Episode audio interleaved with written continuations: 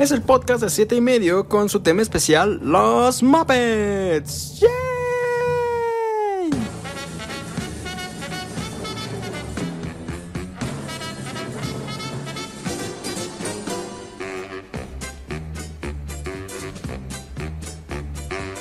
Ya basta de descansos, vuelvan a lo normal.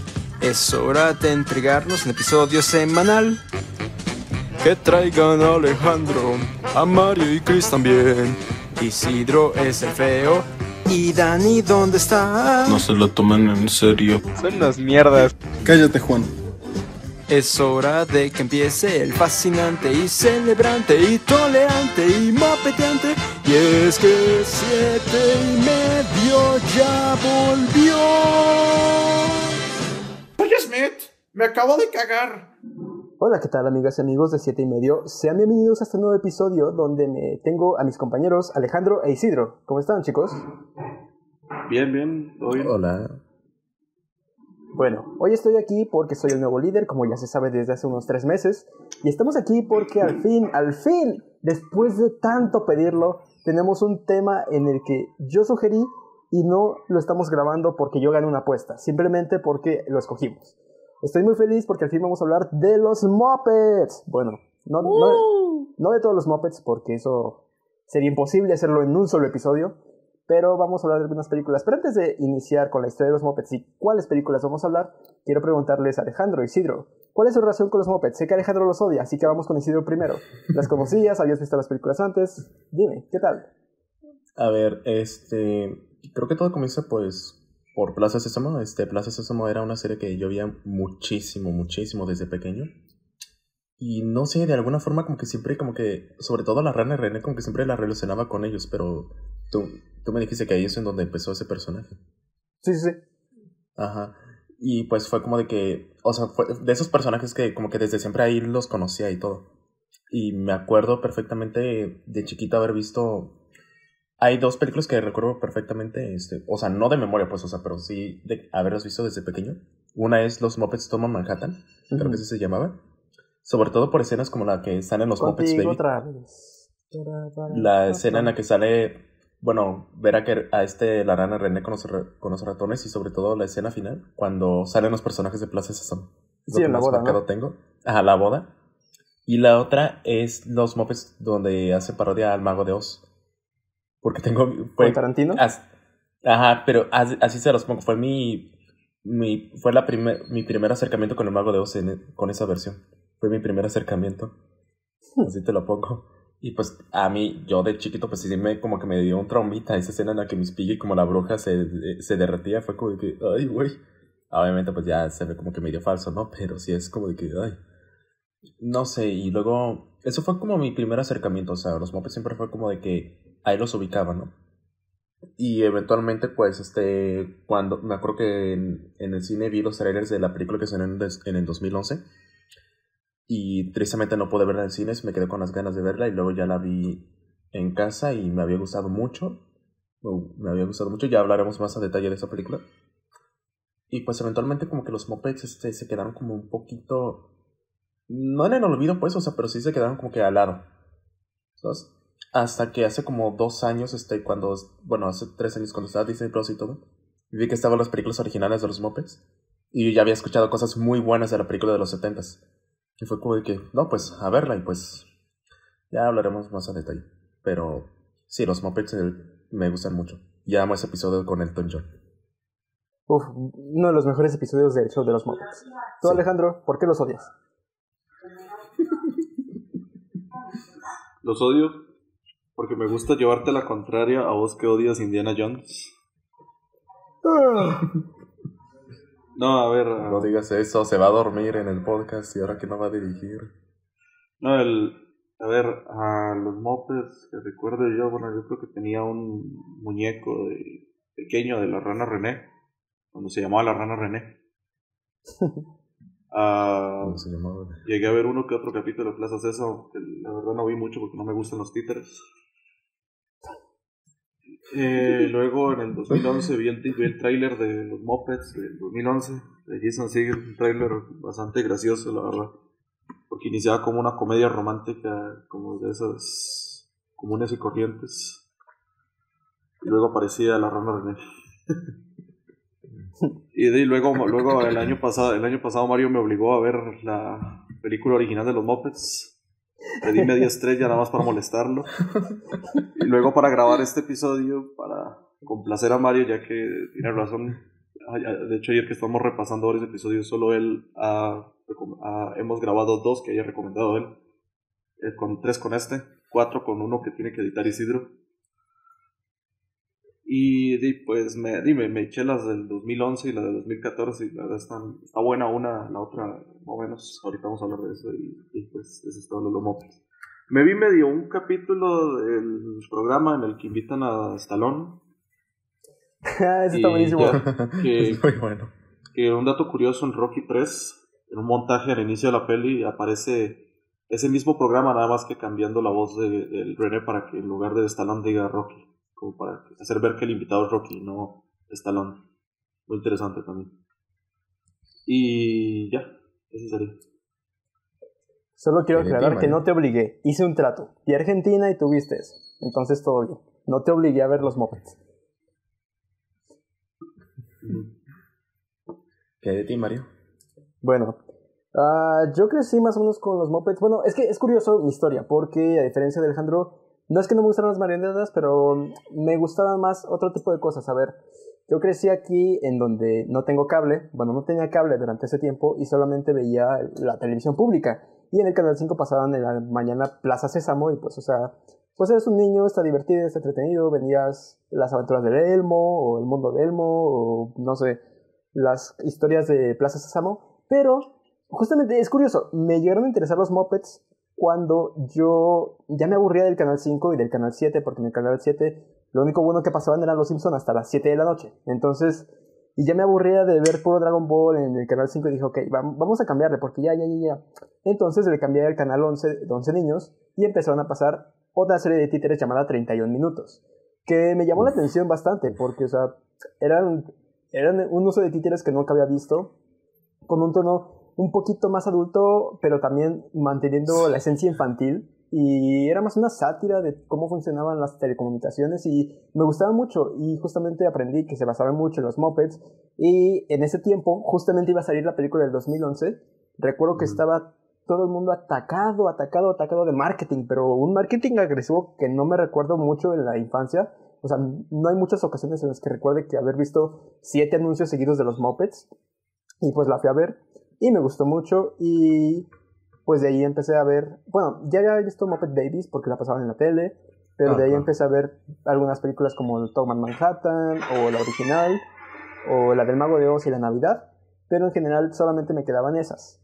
Y pues ya realmente es curioso porque como cuando Disney los adquirió y llegamos al internet, trató de deshacerse de todo, todo, todo, todo lo que tuviera que ver con los Muppets en internet, sea ilegal o sea legal. Realmente ya es muy difícil que puedas encontrar los episodios de los Muppets si no es en Disney Plus eh, en Estados Unidos, porque incluso en Latinoamérica no, no lo tenemos accesible. Entonces, No. eh, es, fue muy raro encontrar algo hasta que llegó Disney Plus. Me dijo, ok, vamos a ver la película original, que nunca la había visto y me gustó mucho. El año pasado la fui a ver al cine, a la Cineteca Nacional, eh, que hermosa experiencia. Y pues ya sugerí este episodio y gané, sorpresivamente. Eh, creo que vamos ¿Vos no a fuiste, iniciar.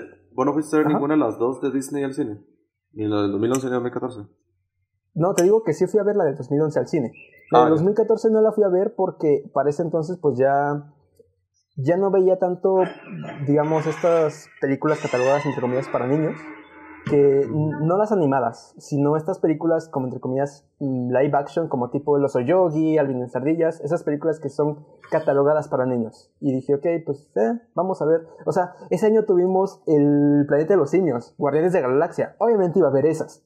Y creo que fue una mejor decisión que pude haber tomado. Sí.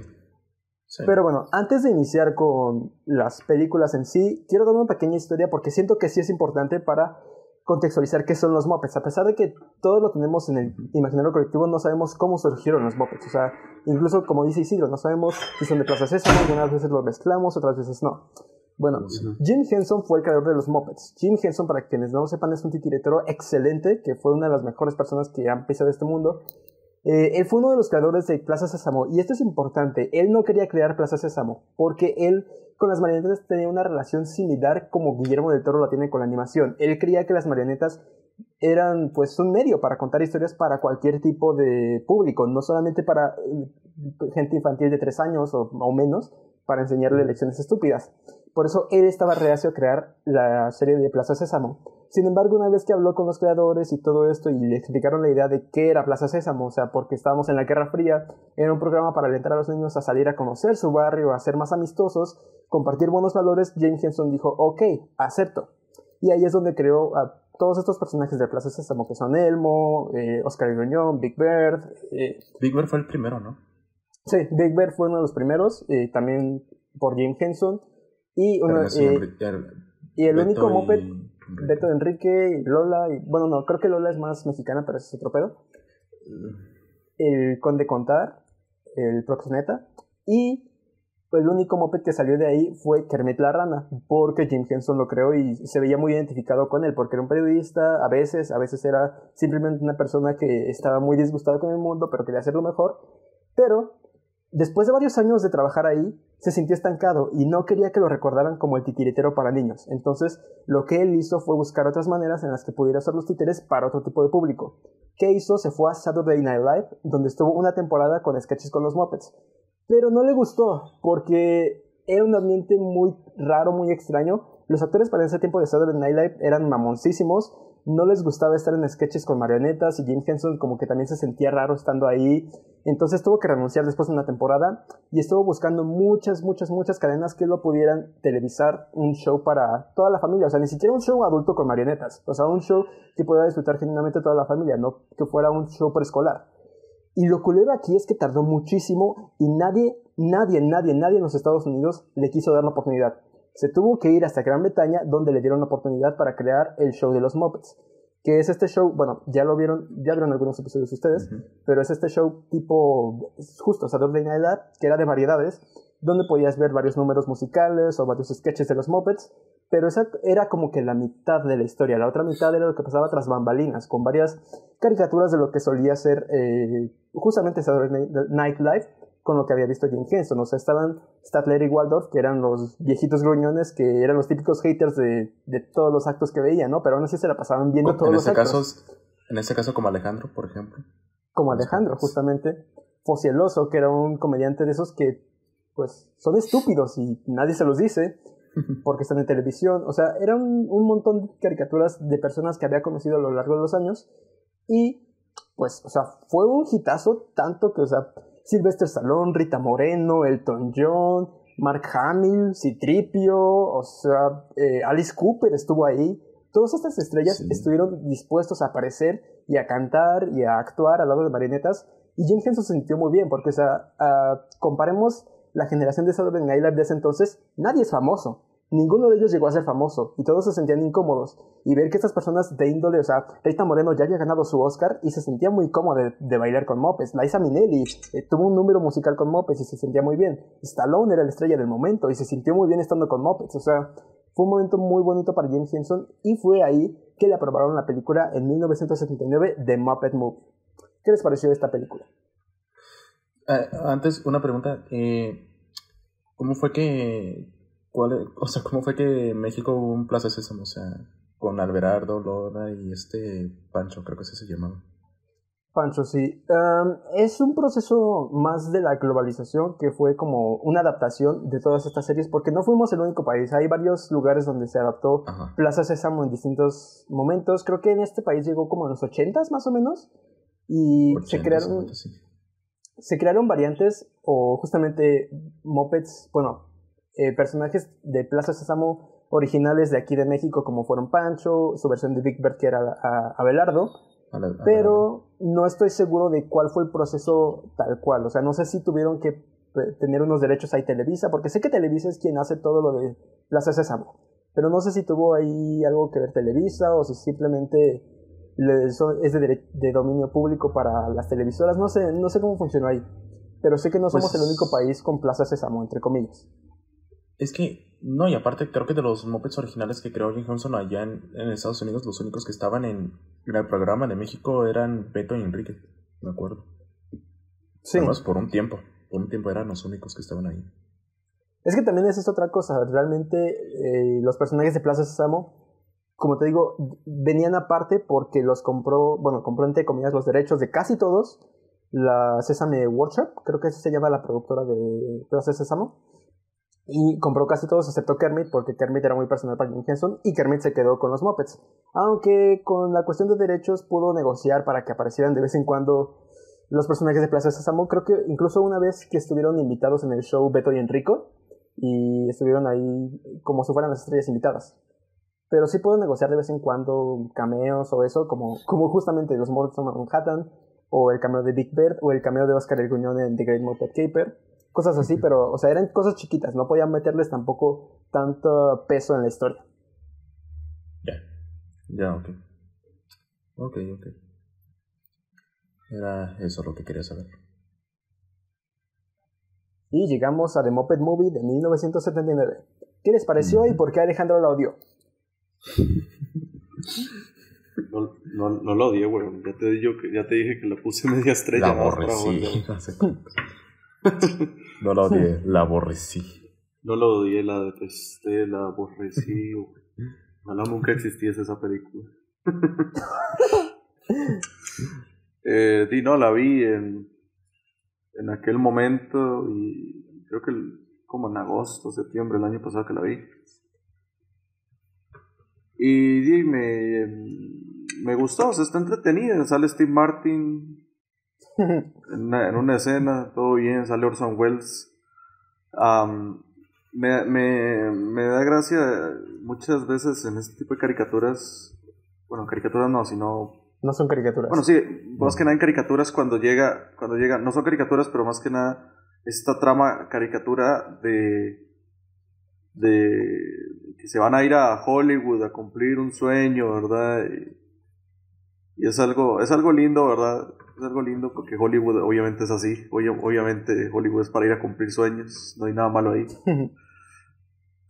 claro que no. Ahora, Eh, entonces, sí, es, diver- o sea, es que, es que no sé qué decirte. Es una película divertida, entretenida. Está, está, está, está bien hecha. Esa la dirigió Jim Henson, ¿verdad? No, no, no la dirigió Jim No, Henson. no la la dirigió dirigió. James Crowley, creo que se llama. Ah, James Howley, algo así. Pero no, de hecho hay una historia curiosa detrás del director, pero no, esta no la dirigió Jim Henson. ya. Pero sí, o sea, me, me gustó. Está, está chido la película. ¿Tú Isidro qué te pareció? se me hace muy buena, la verdad. Es una película, es un road trip. Y pues a mí siempre me ha gustado como estas. O sea, me, me, me, me gustó mucho saber ver cómo se conocieron esos personajes, vaya. Este desde. era- Eh, el canon se rompe muchas veces, pero digamos que sí. Lo Sí, o sea, máximo, es, es lo máximo que tiene estas películas, de hecho. es que, ajá, o sea, como darme una idea de cómo se conocieron, digo, entre comillas, vaya. Aunque me gusta pensar que así es como se conocieron en realidad, a veces me gusta pensar así. O sea, este, y cómo comienza desde, todo comienza desde una rana que está solitaria en su pantano cantando esa canción del arco iris, o sea, y, y eventualmente pues se siente motivado y viaja a Hollywood y, en- y en el camino se va topando con cada amigo. Este. Y pues bueno, este también hay cosas que me parecen realmente divertidas, como por ejemplo cuando conoce a Fossi. Y pues está en el, en el stand-up. Y dijo así como que. Ya escucharon la de El marinero, que era gordo, tan gordo. Y ahí se levanta uno diciendo: ¿Tan gordo qué? Tan gordo que qué, que era muy simpático y a todos le agradaba. Esa escena me da mucha risa. Y cómo lo convence así de la nada. Me emocionó mucho cuando el cameo de Big Bird, por ejemplo. y que se justifica así como de que, de que, oye, ¿quieres que te demos un ride? No, gracias, voy a Nueva York a ver si me aceptan en Plaza Sésamo. Sí, estuvo buenísimo. Está, está muy padre, la verdad. o sea, y también, pues, por ejemplo, cuando se me hace muy cómico cómo Miss Piggy se libera y, y patea a los vatos este, haciendo movimientos karatecas. O sea, ajá. Este, y cómo, cómo Gozo le está tirando la onda y ahí la gallina bien celosa. O, sea. o, o, por ejemplo, cuando Kermit así como que ahora estás aquí con un oso, una puerca, una gallina, un perro. Y lo que sea que sea, este- y lo que sea que sea Gonzo. Ajá, o sea. De hecho, me gusta mucho eso. Ajá, como hacen chistes referentes a eso, o sea. Este, igual, o sea, como eventualmente los va a conocer. Eh, rompe muy bien la cuarta pared, pues, cuando se. Cuando visitan a la banda esta, que no me acuerdo cómo se llamaban. Electric Mayhem. Electric Mayhem. Es como de que, ¿cómo llegaron hasta acá y nomás? Ah, ten, aquí está Ah, el guion. Ah, la película de los. Leímos A ver, y lo están, le- y lo están leyendo y es como que, ah, mira, aquí los tenemos que ayudar. Ok, los vamos a ayudar. Es que me dio mucha risa porque es como de. No, ya, ya pasaron 20 minutos. Explicarle todo esto sería muy complicado. Tengan el guion. Vamos, Sí, va- vayan hecho- a leer esto. De, de hecho, eso es lo que me gusta de estas películas, porque en las cuatro que he visto, bueno, en las cuatro, y- en las tres y media que he visto, eso pasa mucho, digamos, los, los guionazos, ¿verdad? Se, se los, o sea, ellos están conscientes de que son guionazos, entonces los aprovechan para hacer un chiste referente, un chiste que, que rompa la cuarta pared, ¿verdad? Al decir, puta, estamos en una película. O, o, o- o esto, esto suena como una explicación de la trama, o algo así, no sé, es... Eso, eso me da demasiada risa, eso- ese, tipo de, ese tipo de chistes, porque siento que a los mopeds sí les queda, porque hay otras películas que lo usan como... Pero son películas malas, porque no las... No las no, no- o sea, sí lo usan, pero como que no les queda, porque su, su diégesis no da para eso. En cambio, los mopeds sí, los mopeds siento que sí funcionan para, para ese tipo de chistes. Por eso el chiste del guion... De hecho, cuando yo, de hecho, cuando yo vi la original, me, ese fue el chiste que me dio risa de, de toda la peli. Eh, porque sí, porque, por- porque era como, ¿y cómo aparecieron ellos? Es como el chiste de las locuras del emperador, de, de Ah, cómo sí. llegaron a... Como ¿Cómo que llegaron llegaron antes que nosotros. Eh, No sé, Isma, ¿Cómo no fue, creo que por la, por la magia del cine. haz de cuenta. Exacto. Sí, porque es lo que tú dices, o sea, hay que saber cómo hacer un chiste cerca de romper la cuarta pared, o sea, porque por ejemplo, en, al menos en la segunda de Deadpool, o sea, ya me tenía un medio cansado ese chiste, la verdad. Bueno, en Deadpool 2, o sea, que explota mucho sus chistes de romper la cuarta pared y las referencias y todo. O en Enona Holmes, por ejemplo, que de momento, eh, de inicio, o sea, me estaban gustando los chistes, que solo volteara la cámara y ya, pero de momento se volvió muy dura la exploradora, o sea, que le hablaba al espectador y todo. Yo tengo una peor. Y pues, Yo tengo una Ajá. peor. Y es un ejemplo de México. Matando Cabos 2. En esa película... Matando cabos dos. No como tal, pero en esa película te mencionan más que nada, no, es que las secuelas son malas y no sé qué. De hecho pasa lo mismo en, en la secuela de los Muppets, la de 2014. Nada más que en los Muppets sí funciona.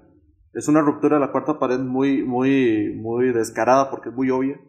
La, de- Matando Cabos trata de ser no tan obvia, pero es una ruptura de la cuarta pared porque es una puta secuela de Matando Cabos que es mala, o sea, es mala a propósito. Bueno, no es mala a propósito, que probablemente ellos pensaron que probablemente estaban haciendo algo bueno, lo terminó siendo una mierda. Pero, pero por eso digo que sí, que hay que saber cómo, cómo utilizar eso y, y- y estar consciente del producto, del producto que uno tiene para poder usarlo, porque, o sea, por eso digo lo de la, lo de, lo de la diégesis.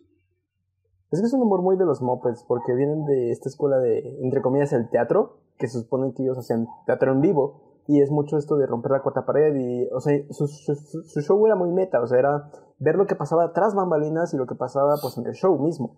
Y eso es lo, lo que me gusta tanto del humor de los Muppets, pero, no sé, es que a mí me gusta mucho la historia de, de la primera película de los Muppets, porque es a la vez la historia de Jim Henson, o sea, no sabían, pero el, el agente que está en la primera escena con Kermit, eh, que se llama Bernie, es, un- es justamente una referencia al productor Bernie Brillstein, que fue el que le dio la oportunidad a Jim Henson. Le dijo, oye, creo que tienes una mente muy curiosa, ven, ven aquí a ABC, bueno, puta, no me acuerdo, NBC, algo así, ven aquí a Reino Unido, ven a hablar con el productor y puedes ser rico y famoso puede hacer tu historia realidad. Porque justamente el productor estaba de viaje en Estados Unidos y le dijo eso. Entonces, sí siento que es una historia muy personal de Jim Henson, hasta casi casi que siento que es cómo él concibió a los Muppets y cómo él concibió que podía llegar a ser, pues sí, una, una idea redituable.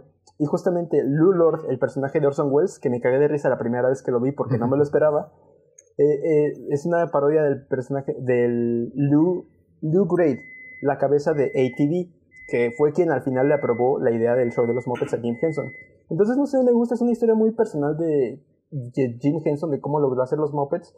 Y siento que hasta se ve, porque tiene mucho corazón la película. La parte, no se acuerdan, la Sí. parte en la que se quedan sin gasolina varados y pues... es una escena muy bonita. empiezan a cantar sobre las tristezas que se quieren ir a casa y todo esto, Gonzo. Y al final Kermit está diciendo, yo no les prometí nada, o sea, no le prometí nada a nadie, no tengo por qué estar decepcionado. Y empieza a hablar consigo mismo y dice, pues al final estás mintiendo, porque si te prometiste algo, te prometiste algo a ti, quieres lograr esto y arrastraste, no arrastraste a estas personas, ellas querían hacerlo. Y no sé, es una, una escena que me gusta mucho y justamente para rematarla tienen el chiste de que los vienen a salvar Electric Mayhem porque dejaron el guion y se adelantaron hasta la página 90. Sí. Ándale. Sí, que eso es una, un buen uso de coincidencias. Eso es un buen uso de coincidencias. También. En general en todas las mopeds, porque sí, en todas tienen esto como, por ejemplo, viajar el mapa, que es para ahorrarte del Ajá. tiempo, o por Ah, ejemplo... Sí, es como. Viajemos en mapa. Digamos, ¿no? Sé, o sea, muy es, es muy, es un muy buen uso de coincidencias porque, o sea, sí, no tiene sentido en el guion, pero está muy divertido que te vale verga que sea una coincidencia, o sea, es muy creativo el uso, porque no es como que estas películas que son malas, que tienen esos guionazos, pero no se, no se molestan en ponerlos, no sé, por ejemplo, yo veía en Arrow que había un chingo, un chingo, un chingo de coincidencias, pero no las explicaban. Y ni se molestaban en intentar hacerlo gracioso, o sea, nada más era como de, este personaje estuvo en la cárcel tres años, pero ya volvió. ¿Por qué? O por Porque sí. ejemplo. Es o que- por ejemplo, este. No. Es, no se me hace tan mala, pues, pero por ejemplo, Cruella tiene coincidencias y muy malas. Ya no me acuerdo de Cruella, la verdad. Yo tampoco. Yo, no, yo me acuerdo que Cruella sí tenía coincidencias y era como de que. o sea. Perdón, lo, em, lo, lo que vos decís de eso de, de los guionazos, pues es que, a ver, uno, uno piensa, es, es que los Muppets, como ya dije, funciona porque ese es humor, como vos decís, Mario. am, nada más que, por ejemplo, uno, uno tampoco es tan sencillo, tampoco uno va a dejar pasar el hecho de que a un escritor le da pereza explicar o, o dar un mejor, o dar un mejor, una mejor justificación a algo en el, en el guion, algo más pensado y, e inventarse, ah, es que, es que esto es una película, el guion es una mierda, entonces, por lo tanto, por lo tanto pasa esto, esto y esto. No, o sea, pues, probablemente, pro- o sea, aquí, aquí se siente que esos guionazos son evidentemente a propósito, no son mera flojera, sino que son, eh, o sea, oye, son, son porque, por, porque vienen como parte del humor de, de estos personajes.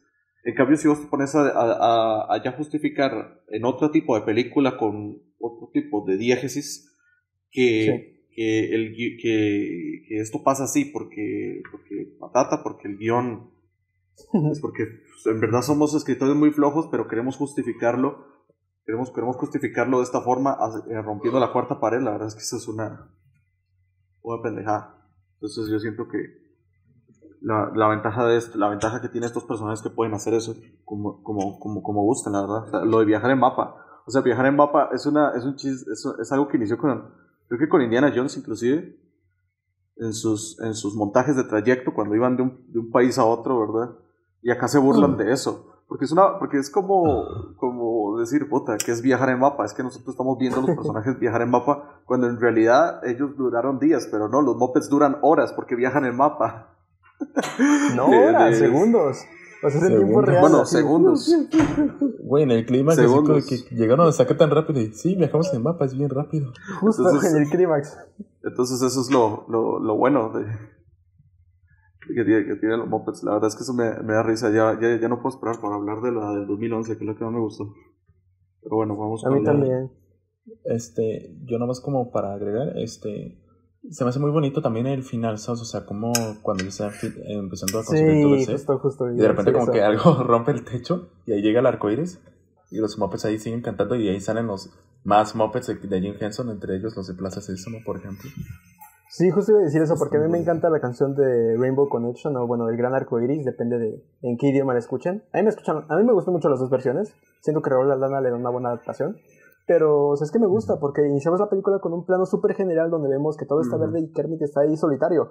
Y ya el final de la película es el arco iris que al fin le llegó y está junto con, junto, junto, junto con, o sea, literalmente con todos los Muppets que se habían hecho hasta ese momento. No sé, se me hacía muy, muy, muy bonita esa idea. Porque al final, igual, es justo, es el viaje de Jim Henson de cómo pasó de ser un don nadie, que nadie quería comprarle su show, a que superestrellas quisieran, quisieran literalmente estar en su show, o sea, que le dijeran por favor, por favor, porque también tengamos en Sí. cuenta, el show se hacía en Gran Bretaña, la mayoría de sus invitados eran estadounidenses. O sea, ellos querían volar a Gran Bretaña solamente para estar con, con mopeds. O sea, ¿quién quiere eso? O sea, es Incluso, algo que logró este, magnífico. Y Agrega bueno, que pues este fue, le ofrecieron el papel de Yoda. también Además, este que afortunadamente, Ah, no, era, afortunadamente fue Fra- Frank era Oz. Frank Oz. Ajá, Oz. voz Pero de pero, Piggy. Pero se lo ofrecieron primero a Jim Henson. Y Jim Henson fue el que Ajá. recomendó a Frank Oz. Pero no hizo el diseño de Yoda, ¿verdad? No, hizo el diseño de los de todos los eh, botargas que hay en el Retorno del Jedi. De todas, todas, Ah, todas, ya. todas. Pero en el. No que yo recuerde en las primeras dos. Porque sé que en ¿Saben qué? el Retorno del Jedi sí le ofrecieron a. De hecho, creo que está acreditado Jim Henson, bueno, Jim Henson Productions en Retorno del Jedi, de Jedi. Pero creo que en las otras dos no. ¿Sabían que esa, esa compañía hace los animatrónicos de la película de Final Freddy's? Sí, de hecho. Sí. O sea, está como curioso eso. Se ven bien. Yo sé que hay muchos que dicen, yo sé que Juan- hay muchos que dicen que no, como Juan, eh, que se ven horribles, que se ven de plástico, pero yo los veo No, bien. eso no se ve, no se ve tan mal. O sea, es- Bueno, eso está todo. mejor Se ven que... se ven chidos. Para, para empezar, se ven cagados, se ven cagados. Sí. se ve mejor que las otras dos películas de animatrónicos y se ve mejor que algo hecho en CGI, entonces eso se agradece, la verdad. O sea, son animatrónicos, son animatrónicos asesinos. O sea, básicamente hacen un animatrónico y lo hacen asesino. asesino pero Pero mentira. ponen ojos rojos. Sí. Eh, Ah, bueno, este... Quiero preguntarles, o sea, un- una parte esencial de los Muppets son los números musicales. ¿Qué les parecen las canciones aquí? Porque a mí me gustan me, mucho, me gustan mucho. me gusta mucho, o sea, aparte de Rainbow Connection, que siento que es, puta, ya es como que la canción más identificable de los Muppets porque lo usan en muchas de sus películas. Siento que una de sus mejores también es la de Moving Right Along, que es la que cantan. Fozzie y Kermit cuando están viajando. Tan, tan, Sí. tan, taran, tan, tan, tan, tan, tan, tan, Esa es muy buena. tan, Me gusta mucho, me conmueve mucho la canción de Gonzo, por ejemplo, la que canta cuando están en la- solos en la carretera. Ah, está buenísimo. Está buenísima. Este. Te digo, o sea, honestamente esas canciones, o sea, a mí sí me gustan mucho, ¿eh? O sea, te digo, no, no, no te.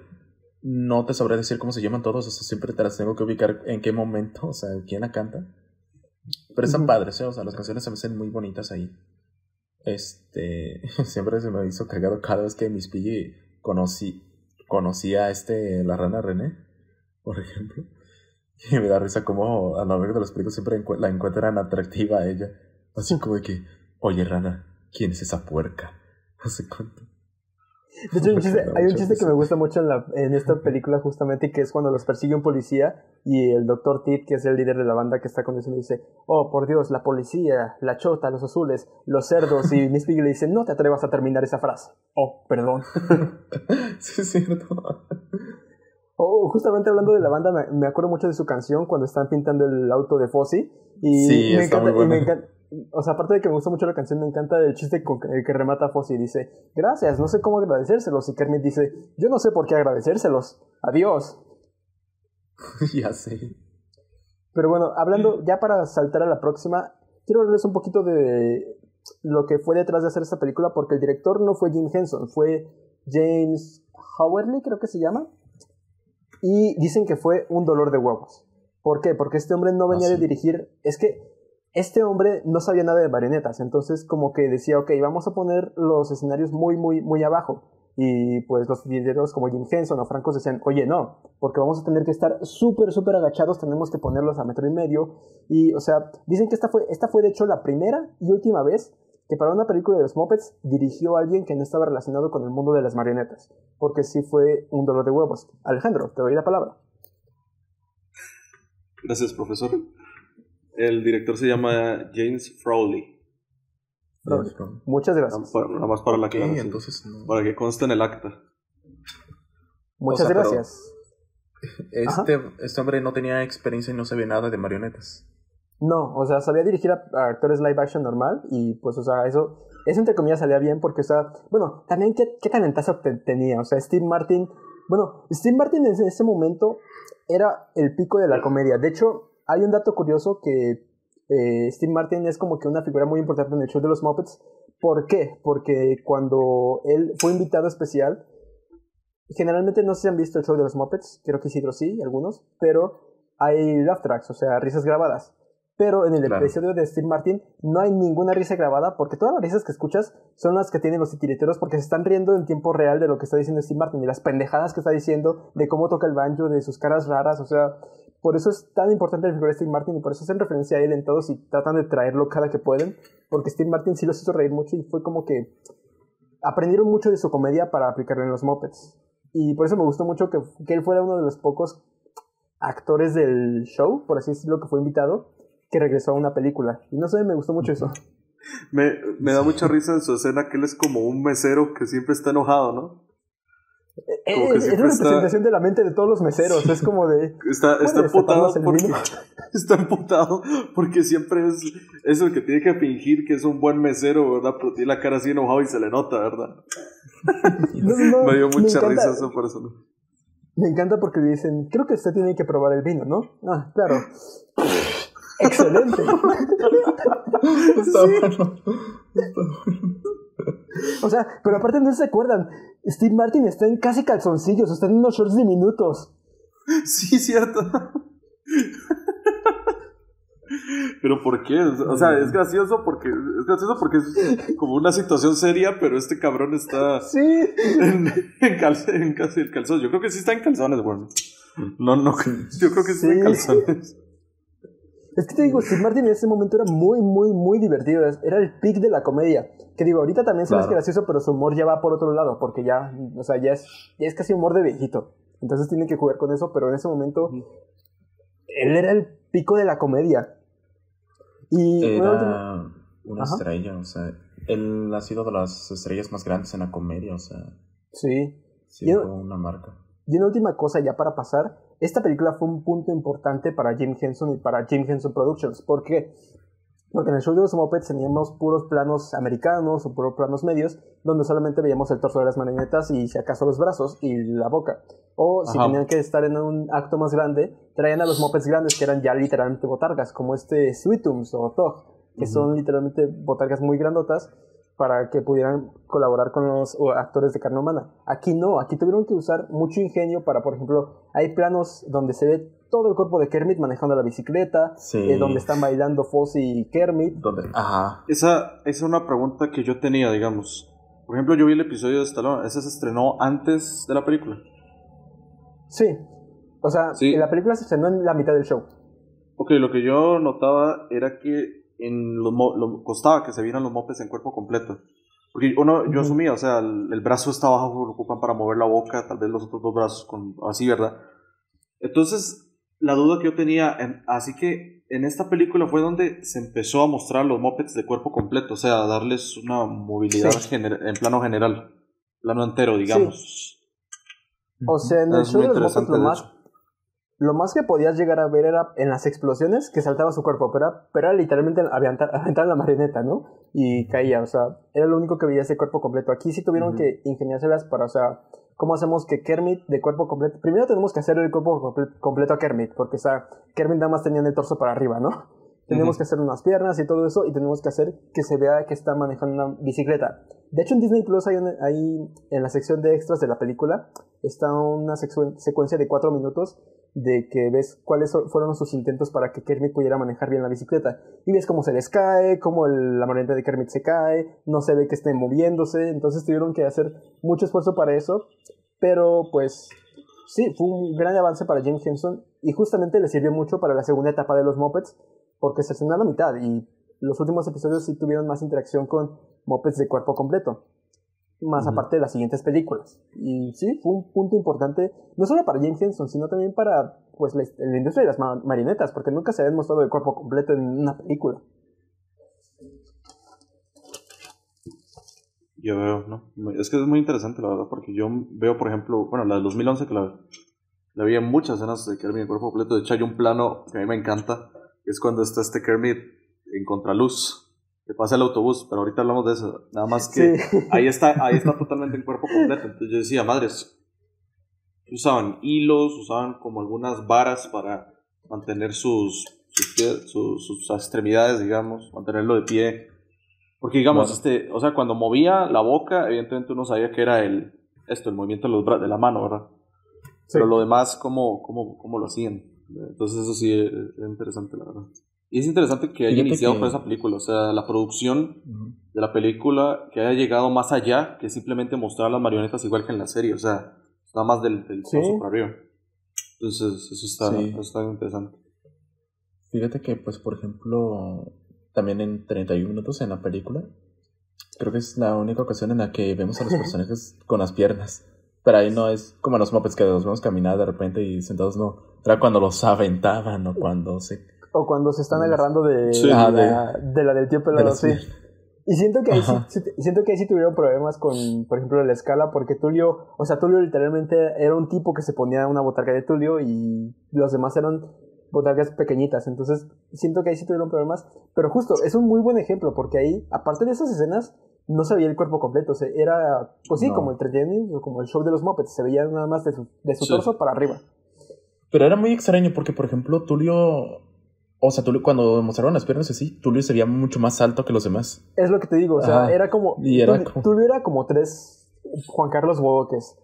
Y, Ajá, y exacto, era muy y ya cuando porque estaba- cuando caían, estaban del mismo tamaño. Era como de, ok. Ajá. Sí, se siente, se siente muy extraño, la verdad. Es que, que, ah, mira. No sé, era algo que siempre me llamaba la atención, pues, o sea. ¿Cómo se De ahí llama? en fuera es. Ajá. Ah, perdón, perdón, Isidro. Yo termino también. Es, este, es algo que siempre me ha llamado la atención de las marion de estos de esas producciones con marionetas, vaya, o sea, 31 minutos, Plaza de Sésamo, los Muppets y entre otros más, o sea, como de repente hacen algunas escenas que realmente es, o sea, de pensarlas es como que vaya, o sea, cómo filmaron esto. Y me sorprende, ahorita que acabas de mencionar, Mario, de que este director no tiene experiencia con los Muppets, porque para mí que sí estaba como que bien dirigido eso, ¿eh? O sea, al menos como está filmada algunas escenas con los, con los Muppets y todo. No, sí está muy bien filmada. Pero es que, es que o sea. se agarraban. O sea, te digo, casi se agarraban a putazos Jim Henson y el director, porque como que no tenía tanta experiencia y justo quería que el set estuviera muy pequeño, muy bajito. Y era como, o sea, ¿cómo vamos a mover las manos? ¿Cómo vamos a poder movernos fácilmente por tres horas si tenemos que estar súper agachados? Eh, pero sí, no le quito mérito al director. Sería muy gracioso investigar más esto, pero es. Se me hace como la idea de que este. Cuando, cuando en una producción se tiene acreditado un director, pero en secreto ah, quien dirige fue otro, ¿verdad? Uno pensaría, puta, acreditaron a este director, pero quién sabe si en verdad dirigió Jim Henson, ¿no? No, no estoy, no estoy, no estoy, no estoy confirmando esto, nada más estoy diciendo que podría ser interesante investigarlo a ver si es cierto. Por si acaso, para que, para quedar claro. Pero hablando de Jim Henson dirigiendo, en el 81, cuando terminó el show de los Muppets, se estrenó la segunda película llamada The Great Muppet Caper, que sí dirigió Jim Henson. Que fue algo, fue algo muy cagado, porque eran, yo siento que, no, no siento que sea la mejor de todas las películas de los Muppets, pero son los Muppets No. en su máxima expresión. O sea, una to- total locura, chistes un poquito subiditos de tono, o sea, que les valga verga el canon, o sea, una historia, o sea, es Sí, una historia claro. más, o sea, la pasada se supone que Fozzie se conoció con Kermit en un bar y ahorita se supone que son gemelos, que son, que son idénticos cuando se ponen los Ya, sombreros. sale el, el padre biológico de ellos, es literal un oso verde con los ojos de rana, güey. Pero es que Sí, lo que sí. yo lo que yo noté al ver esta película es que es como a ver, es que a ver si me entienden, es como si fuese una película dentro de la película, porque la primera, digamos, Sí. muestra a los Muppets cómo se conocieron y su show, ¿verdad? Y por Y aparte como ellos ahí están viendo la película como tal. Ajá, yo pensé que la secuela iba a ser como una continuación de eso, que los Muppets tenían su show, pero en realidad es otra cosa. O sea, se supone que Fozzie, Gonzo y Kermit son periodistas, periodistas terribles, que es el de, que tienen que hacer una entrevista. Sí. Está muy Es que bueno. mucho risa el, el número inicial, o sea, le están tomando foto a una gallina y hay un robo Sí, por eso. ellos. Están, están- No, están- está, está muy bueno desde el inicio, o sea, cómo están bajando en el globo y uno así como que, oye René, ¿qué son esas cosas? Ah, son los créditos iniciales. René? ¿qué significa la BSC? Me, me dio mucha risa el chiste. ¿Qué significa ASC? Ah, no tengo idea. ¿Cuánto tiempo va a dar de los créditos? Otro minuto más. Otro ¿Tanto? minuto más. Uy, espérate los créditos finales. Y nomás, ya ese es el último. Ya vamos a bajar.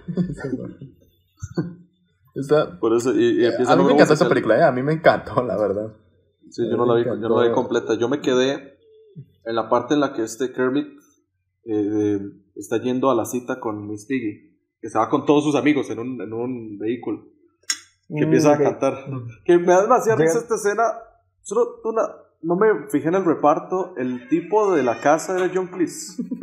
Era John Chris. Sí, John era Cleese. John Chris. Ok, es que Sí, me, sí, sí, me sí. dio, me dio risa. Me dio risa porque estaba como todo distraído el cabrón. ¿Verdad? Y No, por la ¿qué es eso? dice- y Es una puerca. dice, eh, ¿Qué es eso? Es un, puer- es un puerco, está tratando de, de escalar nuestro edificio. Ay, todo indiferente. No, no, no. Me da mucha más risa cuando los encuentra y dice, ah, ¿puede recomendarnos un restaurante? Ah, claro, con todo gusto. Sí. como si como- Y nomás, no, incluso cuando todavía cuando los ven antes y nomás. ¿Qué no? No, ¿Las mascotas se murieron? No, no, era. era eh, no, eh, ah, eh, están tocando la puerta, sí, y el mayordomo, y el mayordomo se murió. No, fueron las mascotas, el mayordomo fue despedido. Está muy bueno. De hecho, es que Está ese muy chiste- bueno, está bien cagado. Es que ese chiste de los restaurantes me recordó mucho a los Simpson, al señor Burns, que un día este Homero le dice, cúbreme. Y el señor. Burns va y se sienta, se sienta en su, en su escritorio y, y se duerme y todo. Y se asusta cuando pasa este Carl. Se pone a trabajar. Así me imaginé ese chiste. El cabrón se ve como todo distraído, todo senil, entonces sí, ya. Ya. Es que está muy bueno, es como, es como un episodio extendido del show de los Muppets, porque está, está muy cagado. No sé si te acuerdas, eh, Isidro, cuando se van al baile y que justamente dicen, oh, por Dios. ¿cómo vamos a pagar esto? Y Gonzo dice, déjenmelo a mí, y empieza a tomarle fotos a la Ah, pareja. sí, empieza a y tomarle repente- fotos. Y de repente pasa con una pareja y dice, vamos a tomar una foto con su esposa, señor. Y dice, eh, no, mi esposa se siente No. mal. Pero, pero bueno, vamos, tal vez la foto lo haga sentir mejor, o tal vez debe irse a casa. No entiende, mi esposa está en la casa. Y Gonzo, ah, entiendo. Muchas gracias. o sea, no mames, qué chiste, o sea, ese chiste en una película Es que- de niños me pareció genial. No, o sea, cuando de repente dices así como de que los agarramos con las, con las manos en la masa. ¿Y qué tipo de masa? No es momento para que hagas ese tipo de chistes. Sí, es como... Es como de que, qué pedo. Y algo que también me dio, me gustó mucho de la película es que incluyeran un poquito más la locura de todos los demás Muppets, porque, o sea, siento que en la original es como, bueno, ya hablaremos de eso en, en toda la saga, pero siento que en toda la saga es como de Fozzie, Kermit, algo así como los Vengadores, eh, la intro de los Vengadores, ¿no? De los seres más poderosos del planeta. Los importantes son Fozzie, Piggy, eh, Kermit, Gonzo y a veces Animal. A y veces ya, animal. todos los demás A veces. y todos los demás son de fondo. Pero aquí me gustó mucho que no, o sea, que tiene momentos muy cagados, como por ejemplo Borgard siendo taxista, que bueno, Borgard era el conserje estúpido de los Muppets, y en esta película es el taxista y que dice, es muy difícil acostumbrarse a vivir esta ciudad. ¿Cuánto tiempo llevo viviendo aquí? Toda mi vida. Y nomás. Eh, Es como. no, ¿Sabes cómo llegar al hotel? Y. No, no sé Ajá, cómo eso te llegar. decir. No, no sé cómo llegar. Vivo ahí, pero no sé cómo llegar. No, Sí. también me encanta cuando los llevan en el avión en clase novena. En clase novena. Y ahí están a las cajas, ¿no? Y nomás oso, rana, Lo, que, sea, lo que sea que sea Gonzo. Pero Pero lo ¿sabes, con del- qué, ¿Sabes con qué me cagué de risa? Porque, o sea, para mí fue muy random eh, la escena final cuando los lanza, o sea, sin piedad el, el piloto de cuando van vol- volando de vuelta a América todos los mopeds. Ajá. Y, o sea, no es como del inicio que les dice que los está preparando, así como de, no, no, este avión va a Italia, ustedes se ba- bajan aquí y los empujan en sus cajas. Aquí me da mucha risa porque literalmente agarra Pops y lo lanza a la verga. Ya sí. No, a mí, me, a mí me da gracia al inicio de la peli, que es lo que vi. Básicamente, que el, esta Lady Holiday está, está con Miss Piggy. Está con, ella, Miss Piggy quería un trabajo, ¿verdad? Bueno, aparte el Sí. chiste de que Miss Piggy dice, yo quiero ser modelo y no, y no voy a aceptar menos que eso. Y luego dice, Tengo el puesto de secretaria. y luego dice, Acepto, acepto, "Te- acepto". te- te- el puesto de secretaria, sí. Eso, eso para empezar, pero luego da risa cuando la, la, la tipa se pone a dar un monólogo contando de lo del hermano, que probablemente le quiera robar la herencia y no sé qué, ¿verdad? Entonces, y entonces está Miss Piggy y ¿Y dice, para qué me cuenta ¿Y por, esto? ¿y por qué me cuentas esto? es que hay que explicar la trama. Que eso, Es eso que también me eso gustó está- mucho está en el gracioso. 2000 También me gustó mucho ese chiste en el 2011. Si no te conociera bien, diría que estás Sí. explicando una Sí, trama. sí, sí, sí. Eso espero. De otro modo, solo estoy aburriendo al público. O sea que todavía no estaban aburridos. Oh, jo, jo, jo. Exacto. Es que la del 2011. Ahorita hablamos de eso, es que está muy bueno. Ahorita hablamos, este, pero, y güey, este, está bien divertida, este, Me hubiera gustado que igual y profundizasen. Me hubiera gustado igual y no sé, haber visto como más de la relación de, de René y Fossi. Quizás. Eso sí siento que fue un poquito raro porque sentí que, o sea, le dieron ese giro para hacerlos más cercanos como hermanos, ¿sabes? Pero incluso los- gemelos. Es que siempre como es que. Pero es que. pero es que a mí siempre me ha gustado como que esa química, ¿sabes? O sea, pero como que siempre en cada película, como que de repente los dos están muy juntos al, al inicio. Y a la mitad, pues Fossi está como que de en segundo plano. O, o René está siempre con este. Yo se va con Miss Piggy y así. Pero y aquí como que pareciera. Pareciera que iba a ser la diferencia, pero no del todo. O sea. Y es curioso porque hasta sentí más hermandad en la primera película, porque, o sea, es el primero Sí. con quien se topa, está todo el tiempo con él, tiene una relación muy curiosa, o sea, no sé. Pero, o sea, me gustó, me gustaron los chistes que hicieron, pero sí no me encantó que no lo desarrollaran. Ujú, Igual, o sea, me hubiera gustado ver más desarrollo en eso. O sea, digo. Porque cada vez, porque cuando aparece, al momento en el que René conoce a Miss Piggy, como que ya lo opaca, ¿sabes? O sea, es como que. mm. O sea, el chiste de que son No sé. gemelos y no sa y nadie los así. No, Sí, pero de me hecho, da de mucha hecho- risa de como. hecho, hay un, hay un chiste que me da mucha risa que Kermit está sentado solo en un parque y pasa una niña y dice, mira papá, No, es un oso. Mira, papá, un oso. Y, no, es una rana. Sí, que el papá le dice, no, tienen sombrero". es una rana, los osos tienen sombrero, vámonos. Ya veo.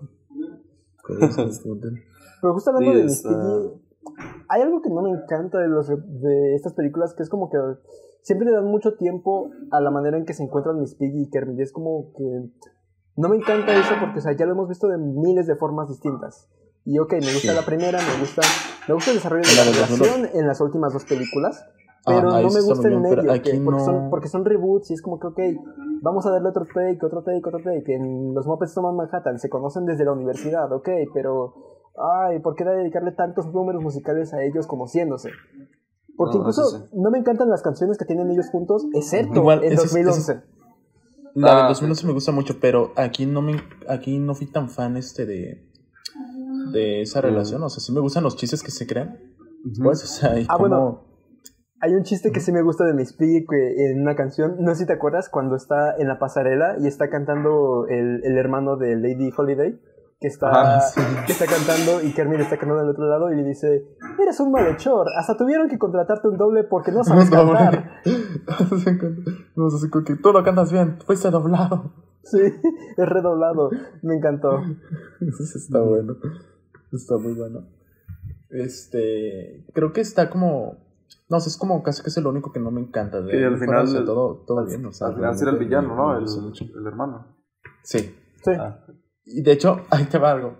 Yo la vi en Disney Plus y no sabe nada de esta película, así que pues quise leer una sinopsis, así como que, ah, a ver de qué trata.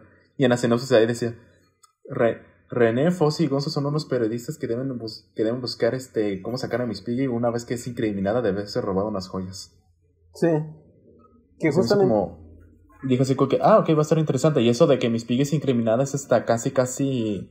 en- El último acto es nada más. Ajá, ajá, exacto, es como que, ah, ok, o sea, me dijeron algo para casi el final, ok, pues.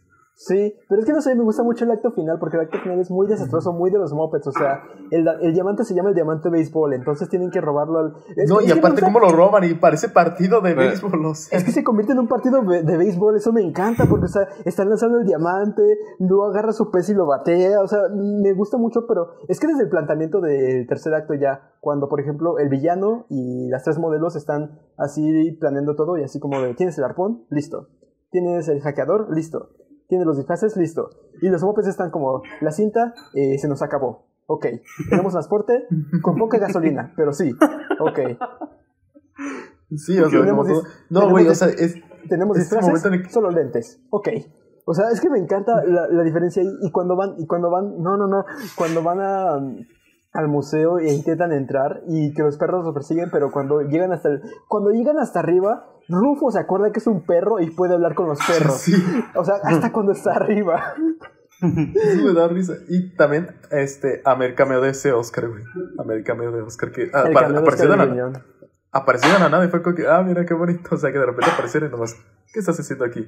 Teniendo un pequeño momento. ¿Y tú? También. Sí, me gustó mucho. Ese sí no me lo esperaba. Sabía el de Big tampoco. pero el de Oscar no me lo esperaba. Dije, ah, la No, o sea- aquí. Ajá, salió aquí, pues, o sea, que de diciembre fue mis personajes favoritos de Plaza Sésamo y pues me, me puso muy feliz verlo, ay, que apareció de la nada en los botes de basura.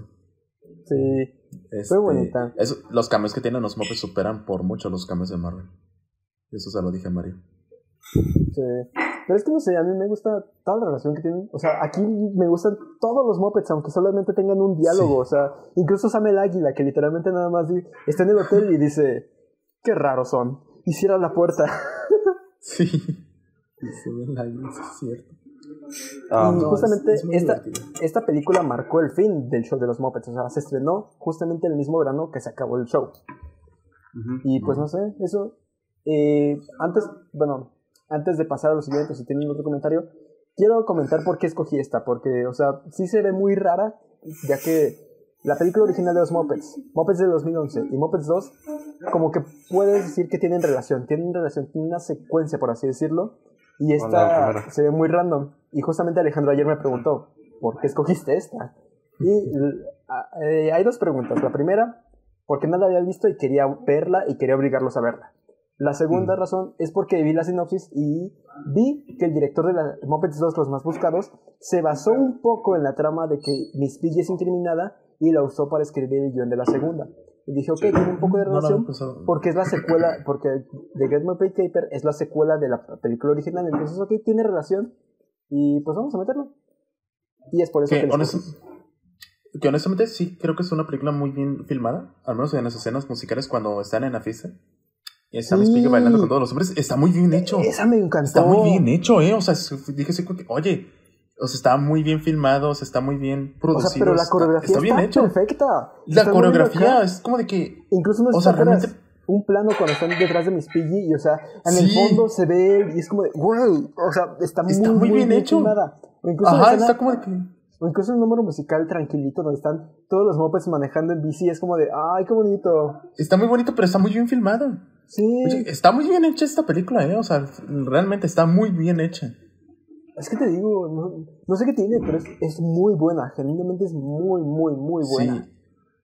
O sea, Sí, de o por sea- sí, incluso el número, el primer número musical, o sea, la manera en que tuvieron que perfeccionar todos los tiempos para que Sweet Tunes, por ejemplo, cayera en el momento perfecto en el- la, la tubería, o que se cayera el tipo de las escaleras, mientras los mopeds estaban tomando las fotos de las gallinas, y que al mismo tiempo estuviera sucediendo el robo. O sea, se me hace que tiene muy buena dirección toda esta película. Sí. Sí, realmente está como muy bien hecha, ¿eh? O sea, está bien hecha, este... Y ya, o sea, ya para terminar, este... Creo que... Sí se me hizo random que hayas elegido esta y era como que, oh, ok, esta nunca la había visto, ¿sabes? O sea, y me gustó mucho. Y pues sí me quedé con las ganas de ver... mm, ahorita sí, sí, terminando esto, igual y al rato veo la de Tomando Manhattan. Pues, o sea, Contigo otra vez. quiero, quiero volver a saber, o sea, las películas este, que me faltan de. Este, y no, pues, o sea, realmente sí está muy buena, ¿eh? Sí está muy buena. Y creo que es, creo que me, me pareció como la más divertida, pero creo, creo que es porque es la primera vez que la veo. Y entonces, pues, como, ah, es como, Fíjate que o sea, me también pensé eso. Fíjate que también pensé eso porque ahorita, o sea, ahorita que me eché las cuatro en un día, dije, o sea, es que esta es, siento que es la más divertida, pero no sé si es porque es la única que estoy viendo por primera vez. Entonces, Ajá, pero, porque pero- las otras sí, la uno sí me causa mucha gracia. pero es que gracia. bien, es que es la película más, más explosiva, más random. O sea, tiene chistes, Sí, chistes y situaciones tan random que son muy de los mopeds. Entonces, sí siento que es una de las más divertidas. Pero creo Sí. que a mí me, me pasa porque es la primera vez que yo veo las de las nuevas, ¿verdad? Bueno, de hecho todas, Ujú. es la primera vez que las veo todas. Entonces, sí, pues ahí como juzgo me parece más, me, me pareció divertida la del 2011. Sí, la, del también. 2014, la del 2014, te voy a ser honesto, o sea, tiene lo suyo, sea, tienes momentos que me dieron risa, pero... la me 2014 a mí sí me causó gracia, ¿eh? O sea, sí Tiene unos chistes que a mí me gustaron mucho. Pero bueno, Ah, eso ya fue The Great Muppet de Caper, la única película que dirigió Jim bueno. Henson. Siento que fue por eso también que fue más divertida, porque Jim Henson tuvo total control creativo sobre esta. Y Se nota que se lamentablemente, divirtió mucho. lamentablemente falleció nueve años después, en 1990. Y, Dios te tenga bien cuidado, Jim Henson. A ver, hubo un periodo... No es que los Muppets no hicieran nada, pero hubo un periodo en el que los Muppets, después de la película de la Navidad con Michael Caine, tuvieron un bajón cabrón. Un cabrón, no en calidad, sino, bueno, también, de hecho sí, pero sino en popularidad. O sea, sacaban, Sí, se sacaban películas, o sea, sacaban películas del 2006, 2007, tienen una película con Uma Thurman, pero nada hacía ruido, nada, a pesar de que Disney en 2004 los compró, Ajá. y llegó en el 2008 Jason Segel y Nicholas Stoller. Nicholas Stoller, para quien no sepa, es el director de Forgetting Sarah Marshall, eh, recientemente Bros, eh, Get Him to the Creek, eh, Late Words. Late Words. esa y The Five Year Engagement, que son comedias que a, a mí personalmente se me hacen muy buenas comedias. Pero llegó con Jason Segel, los dos llegaron con Disney y como Jason Segel era muy fan de los Muppets y en ese momento estaba iniciando como escritor, por así decirlo, porque escribió Forgetting Sarah Marshall, estaba escribiendo y dirigió uno que otro episodio de Cómo conocí a tu madre, eh, se puso en su racha de escritor y dijo, ok, soy fan de los Muppets, quiero hacer una película así. Quiero hacer una película donde regresen, porque no están regresando a la fama. Esto fue en el 2008. Disney se lo aprobó, Jason Segel la iba a escribir. Se supone que nada más la iba a escribir y iba a tener un cameo, nada más. Y Nicholas Stoller la iba a dirigir. Pero Nicholas Stoller en ese momento creo que tuvo un problema porque tenía que dirigir Get Him to the Creek, el spin-off de Forgetting Sarah Marshall, y se salió, nada más se quedó en el guion y productor. Entonces tuvieron que encontrar a un director, no de encargo, pero sí un director que pues no participó en la escritura o en la producción, o sea, nada más era director y ya. Pero yo siento que Jason Segel se hizo mucho por esta película porque tiene un, honestamente tiene un guion muy bueno y pues, ¿Qué les, ¿Qué les parece de Muppets 2011? Mi favorita de todas estas películas. Muy, muy buena. Muy buena. Es un- una pregunta, lo mencionamos en el episodio de los revivals, ¿no? No me acuerdo. Yo le pregunté en un, en un directo de Twitch, yo le pregunté a Mario si esto era considerado como un revival como tal, porque habían habido películas, qué sé, qué sé yo, cinco años antes, ¿no? 2006, 2007, por ahí. Ajá. Entonces, como tal, porque la película se siente como eso, se siente como un regreso a los Muppets, porque eso es la trama, básicamente. Es que Walter y este Gary, pues bueno, más que nada Walter, que era un fanático de los Muppets, y pues los veía en VHS, me parece.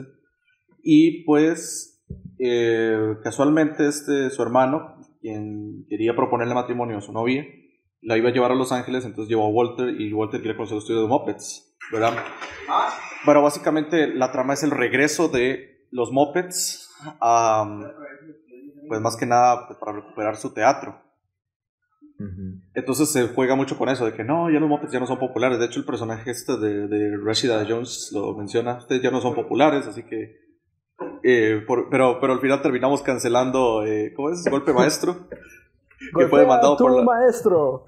que fue demandado que- por que- la Asociación de escena- Maestros. Que esa escena Alejandro la tiene en su corazón porque le hizo ganar. Sí. Sí, esa, esa, Sí, nos esa hizo escena, ganar esa escena escena. nos hizo ganar en la trivia. Sí, es cierto. A pesar que yo no había visto esa película y Isidro no había visto Community. Básicamente nos repartimos la información. Pero di, em, Estuvo bien. Es muy buena esta película, la verdad. Este, como. Es que. Que es algo que hace casi dos años. van a ser dos años. Cuando salió de la de Space Jam 2. ah, Este. re- tocan el tema de. No sé si les pareció que llegaron a tocar el tema de que los Looney ya no están siendo famosos y toda la cosa. sí. O sea. Ah, pero lo tocaron si- por encimita. Siento que, siento que justamente intentaron ser unos Muppets porque incluso está esa parte de que Box Bunny se quedó solo ahora, pero Ajá. es muy... Como que no le salió, güey. Aparte, no era la película indicada, la verdad. O sea, una película de Jam. o sea, no, de no. básquetbol. No. Aparte, es- no era como la indicada. Este. Y aquí. Aquí sí lo hacen. Y eso que el. o casi, casi el único. El único problema que tuve con esta película, pues fue como el desenfoque que llegan a tener los humanos. Este Amy Adams y este. Jason Segel. The Your Mother, este. Jason Segel. Ajá, Jason Jason Segel. Ajá, como que de repente, como que al inicio son como que importantes, pero ya después pasan a segundo plano. Es que fíjate que me gusta que son como que un reflejo de lo que son los Muppets. O sea, son fans, pero al, al- al mismo tiempo la relación de Gary y Mary, que son Amy Adams y Jason Segel, es un reflejo de lo que es la relación de Kermit y Miss Piggy. O sea, Kermit siempre tiene miedo del compromiso con Miss Piggy. Justamente tienen lo mismo. O sea, Kermit siempre se aferra a los Muppets y decirle te necesitamos. Y Gary, que es este Jason Segel, se aferra a decir con Walter, es que te necesitamos. No puede tener un tiempo a solas con su pareja. Eso me gustó, que es un paralelismo entre esas dos historias y que Walter es como que el que une estos dos mundos. Y, o sea, a mí, me- a mí me gustó mucho el personaje de Walter. Siento que es probablemente el mejor Sí. personaje de la película. Porque tiene este cambio. me acuerdo mucho que en el directo, en el directo de las películas favoritas, Alejandro me preguntó, ¿por qué, por qué Jason Segel se pregunta si es un moped o no? Sí, sí. Es que yo escuché esa Es canción mo- como por aparte y decía, puta, se va a hacer el conflicto del personaje. Es como, es que la, la trama de este Jason Segel me pareció un poco parecida a la de este, eh, ay, de, de Mark Wahlberg en Ted. Porque al final tiene su, su- bueno, en este caso es su hermano, en, en Ted es su ju- juguete, pero un juguete cobra vida, ¿verdad? Y pues eso le genera conflictos con su pareja, porque es o e- o- o él o ella, ¿verdad? Y pues es por eso que este, y pues este Gary se va a buscar a, a, a Amy Adams, pero deja a Walter, deja a Walter solo, ¿verdad? Porque no tiene talento, solo sabe silbar como yo. Eso es mi... Entonces... entonces... Entonces, entonces ah, pues, pues, es, pues es eso. O sea, es- además, si vos te acordás del primer tráiler de la peli, como ya te digo, el primer tráiler me, me generó gracia porque me gusta cómo cuentan de qué va a tratar la película. Porque la película inicia, la, el trailer inicia como una comedia romántica. Bueno, como un romance ahí, un, un rom-com de, de, sí. de- con, con road trip y todo, ¿verdad? Y en ese momento aparece la rana René, aparece Miss Piggy y dice, no, esto, esto es una película de Muppets. Esto no es un rom-com ahí con Jason Segel y Amy, y Amy Adams. Entonces, ahora pues es la, tra- es la trama de los Muppets. Pero a mí me gusta mucho, eh, me gusta mucho cómo eh, se traen esto de reunir a la vieja banda, ¿verdad? De irlos a buscar a todos lados, ¿verdad? Sí. A mí me me gusta gusta. mucho ese montaje en cómo los están agarrando todos con el gancho, por ejemplo. Ajá. A mí me, gusta, me, me- me dio mucha risa eso porque dicen, ok, ya tenemos a los importantes, ya tenemos a Kermit, a Fozzie, a Gonzo. ¿Qué, te- qué les parece si ahora para los demás y Animal? ¿Qué les parece si ahora hacemos, eh, des- agarramos a los demás en montaje? Y me encanta porque Sí, A la banda todos completo. con un luego- gancho. Y Rofo dice, eh, ¿por qué no me pusieron en el montaje? Siento que fue muy interesante. Y me cagué de risa porque es como literalmente, oye Rofo, ¿quieres volver? Eh, bien, bien. Porque está dormido. Sí. Oye, incluso cuando eh, repiten ese chiste de la primera que olvidan al grandote este. A Sweet Homes, eso me Sí, encantó. eso, Porque eso, eso Ah, es como de repente eso ahí nomás sale eso ahí caminando que, que- que pónganse con que yo también quiero vez, sí, los persigue. otra vez, yo de, también hecho, quiero salvar. de hecho, tiene muchos paralelismos con el resto de películas de los Muppets, porque no sé si se acuerdan que cuando entran eh, los viejitos de Walter, eh, Statler y Waldorf, con este Chris Cooper le dice, este es el contrato de famosos y ricos que Kermit firmó hace 30 años, que se expira justamente hoy. O sea, es el mismo contrato que le firmó a Orson Welles. O sea, eso me encantó, que tiene pequeños detalles a la saga que, o sea, están muy bonitos. Incluso traen a los Muppets malvados, en, bueno, Muppets olvidados entre comillas y los ponen como malvados, que son este Deadly y Bobo. Y que aparte tienen como su redención, ¿sabes? O sea, Sí, sí, sí. Eso me, eso me gustó, cómo detiene al personaje este. Y dice así como de que yo también soy un Muppet, no un Muppet, y ahí lo lanza, o sea. O sea, pero fuera de bromas, a mí sí me gusta mucho el, el arco de los Muppets, o sea, que de repente dejaron Sí. de ser importantes y pues solamente por eso se separaron. Eso Y se mira me hizo que- muy raro y, o sea, yo como un niño de 10 años y yo como un vato de 23 años ebrio, viendo la primera escena de Kermit donde está el número musical de recuerdos en su mente, sí se me hizo llorar bien feo en las dos ocasiones, porque es como, no, ah, me gusta mucho la Sí, está canción que está viendo, o sea, está viendo los retratos, pero está recordando todo y no, no quiere abrir el de Miss Piggy, no, no, sí, sí, sí está muy buena esa canción. En general me gustan todas las canciones de aquí. Ajá, y cuando va yendo con cada personaje, que va como. que tiene como un momento, ¿sabes? O sea, que primero va con Fozzie. Y Fozzie, pues, este, dice, dice que, dice así como que no, me lo estoy pasando bien, tengo buen compañerismo y todo, pues, y lo tratan mal, su camerino es por fuera. Sí, Y, le dice, sí. Y le dice a Kermit así como de que, descuida Kermit, pues fue, tuvimos un buen show y toda la cosa, y le dice de regresar y él no duda en regresar. Luego va con Gonzo, ¿Qué que me gusta mucho cómo tiene su empresa de retretes y de momento como que los rechaza. Y en eso llega la gallina, los convence y ahí sale volando. Todos corran, ahí va a explotar una ¡Corran, bomba. corran!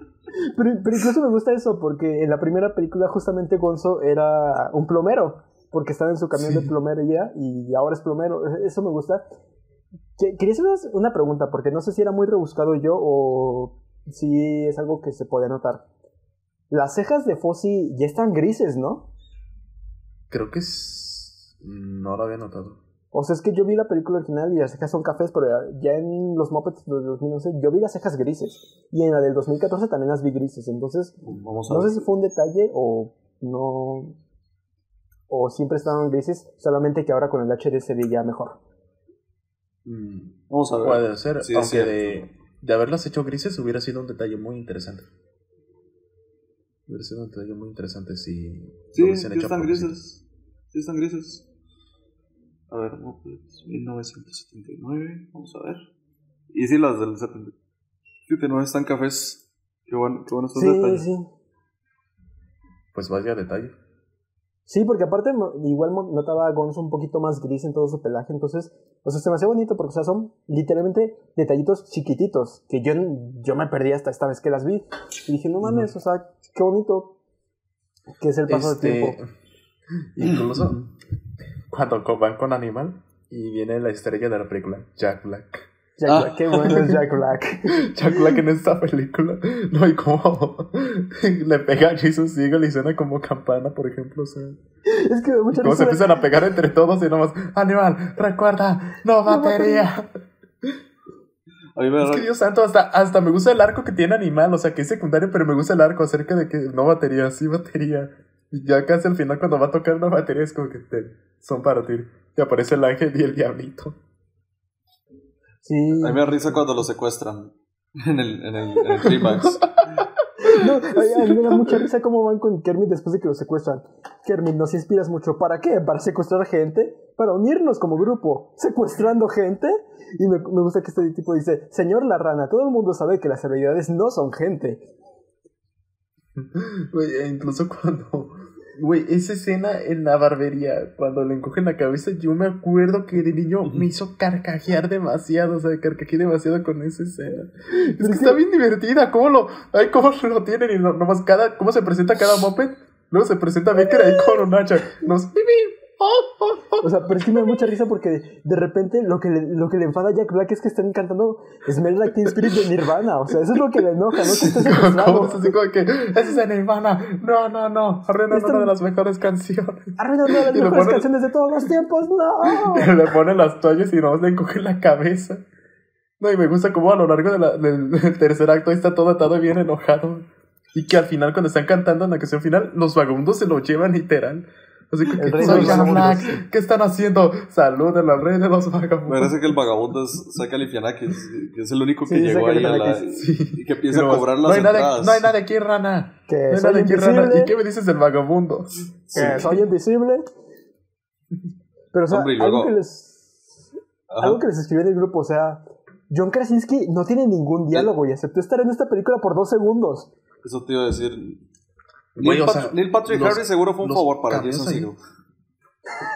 Bueno, ellos Neil trabajaron Patrick juntos. Harris, este, Joe Hirsch. eso. De repente apareció Jude Whoopi Hirsch no tiene ningún Selena- diálogo. Jude Hirsch, de hecho, También nunca había notado a Jude Hirsch hasta esta vez que la vi. La de Jude Hirsch- la de Jude Hirsch sí me Selena atención. Gómez, Whoopi Goldberg. Selena Gómez, pues Aparte, porque Selena Gómez creo que trabajaba con Disney en ese tiempo todavía, ¿no? O sea, pero Entonces, Selena serie. Gómez sí tiene un diálogo mínimo. O sea, lo que me refiero es, por ejemplo, tiene, tiene diálogo, y Whoopi Goldberg también. O sea, sí, los- pero Jude ah, Hirsch, Whoopi Goldberg, Selena Gómez. Eh, hola. o sea, pero Jude Hirsch, John Krasinski y, y Neil Patrick Harris no tienen diálogos y aún así aceptaron. O sea, se me hizo bien raro eso. Pero, Es que sí. pero me gustan mucho los cameos. O sea, Emily Blunt, que, que Emily Blunt me gustó mucho porque, o Ah, sea, también, en ese tiempo era súper famosa Ah, por el. Diablo Viste a la Moda, por ser la recepcionista de una de modas en París. Y eso me gustó mucho de ese recall. Que sea la recepcionista de esta Miss Piggy. Hasta le ponen una peluca para que sea del mismo color del cabello. Una pregunta, ¿alguna película hacen un chiste de eso del hombre moped? Mm, Fíjate que sí lo busqué, pero no. ¿No? Es que de momento cuando dice así como que me engañaron con el hombre moped, me quedé con cara de que ¿habrá una película donde habrán aplicado eso? Sí, sí lo busqué, sí, había en el, en el show un, un episodio que no me acordaba uso, pero no. Es que, digo, se me hace un muy buen chiste, ¿eh? está muy bueno el chiste, así como de nomás, hombre moped, y ahí como están bien encimados y todo. Sí, es, que a, a mí me da mucha risa esta película de los Muppets, no sé. es, que es Aparte muy graciosa. Aparte los Muppets, como con este Dave Grohl, que no, es, es- ese, ese chiste me encantó. Pero Sí. es que, no sé, me, me gustó mucho. Aparte Jason Segel me cae muy bien. Claro. Y bueno, en cuanto a las canciones, pues también hasta Hombre Moped sí está muy buena esa canción, ¿eh? Sí es muy buena esa canción. Yo siento que es la película que tiene las mejores canciones de las cuatro que vimos. Sí. Sí, esa, la de Qué bueno es vivir. Esa versión que tiene del arco iris, por ejemplo, está muy bonita, es muy conmovedora. Ah, sí me dolió, sí me dolió cuando se toman de las manos. Ah. La, el de las gallinas está muy divertido. Fuck you. Está muy. O Hasta, sea, te el, digo, está. hasta el rap de Chris buena. Cooper que tiene de 30 segundos. Sí. Sí, Que está es hablando una con otra muy persona. Ese no, ese rap, no- esa situación en la que hay un rap no te incómodo, Isidro. En esa situación no. La de Chris Cooper. En esa situación salió bien. Por contexto, les, de contexto, les conté que vi la sirenita en live action y hay un rap que me incomodó bastante. Es que está gracioso porque, o sea, literalmente Chris Cooper abre una puerta y hay bailarinas que están ahí con su teléfono tomando, eh, comiéndose una hamburguesa y de repente se salen y empieza a brillar las luces y luego se meten y vuelven a estar en su teléfono. No sé, se me hace muy divertido que están esperando ahí para que literalmente les abran y cantar. No sé, está muy cagada. Sí. Pero la verdadera Sí, razón sí. por la que esta película es buena es por Cars 2. La promo Se me hace bien extraño que le hagan una promoción a Cars 2 Que es- es- habiendo saliendo es casi Disney. como 6 o 5 meses después. Es que es de Disney y Disney no confiaba en los mopeds, entonces decía, ok, te la jalo, pero tienes que meter promoción de la próxima película. Pero próximo, o sea, güey, o sea, Cars 2 salió antes, 6 meses antes de Muppets. Me acuerdo perfectamente. Promoción es promoción, Isidro. Sí, es como para el- si- para el Blu-ray. ¿Cuál, cuál sigue? Para Blu-ray. ¿Cuál sigue? ¿Cuál sigue? Es como si la de este. ¿Cuál es la que viene? ¿De Marvels? De repente hicieran una promoción a Elemental, por ejemplo. Para el DVD, para las películas que no funcionaron en taquilla. Pero a Cars 2 sí le fue muy bien en taquilla, güey. Para Eh, promoción. promoción es promoción, Isidro. Moped salió en noviembre y Cars salió en julio. Entonces sí, para el, para el Junio. DVD. Junio, me acuerdo perfecto. El DVD o el Blu-ray de Cars, de Cars 2, ahí está la promoción. Pero, oh, bueno. Bueno, pues estuvo bien extraño. Eh, eh, lo peor es que sale cuatro veces, ese, cuatro o tres veces. Yo conté tres, no sé si hay una cuarta. Casi, pero casi en primer plano, Ay. o sea, incluso. En primer plano en- sale una vez. Sí.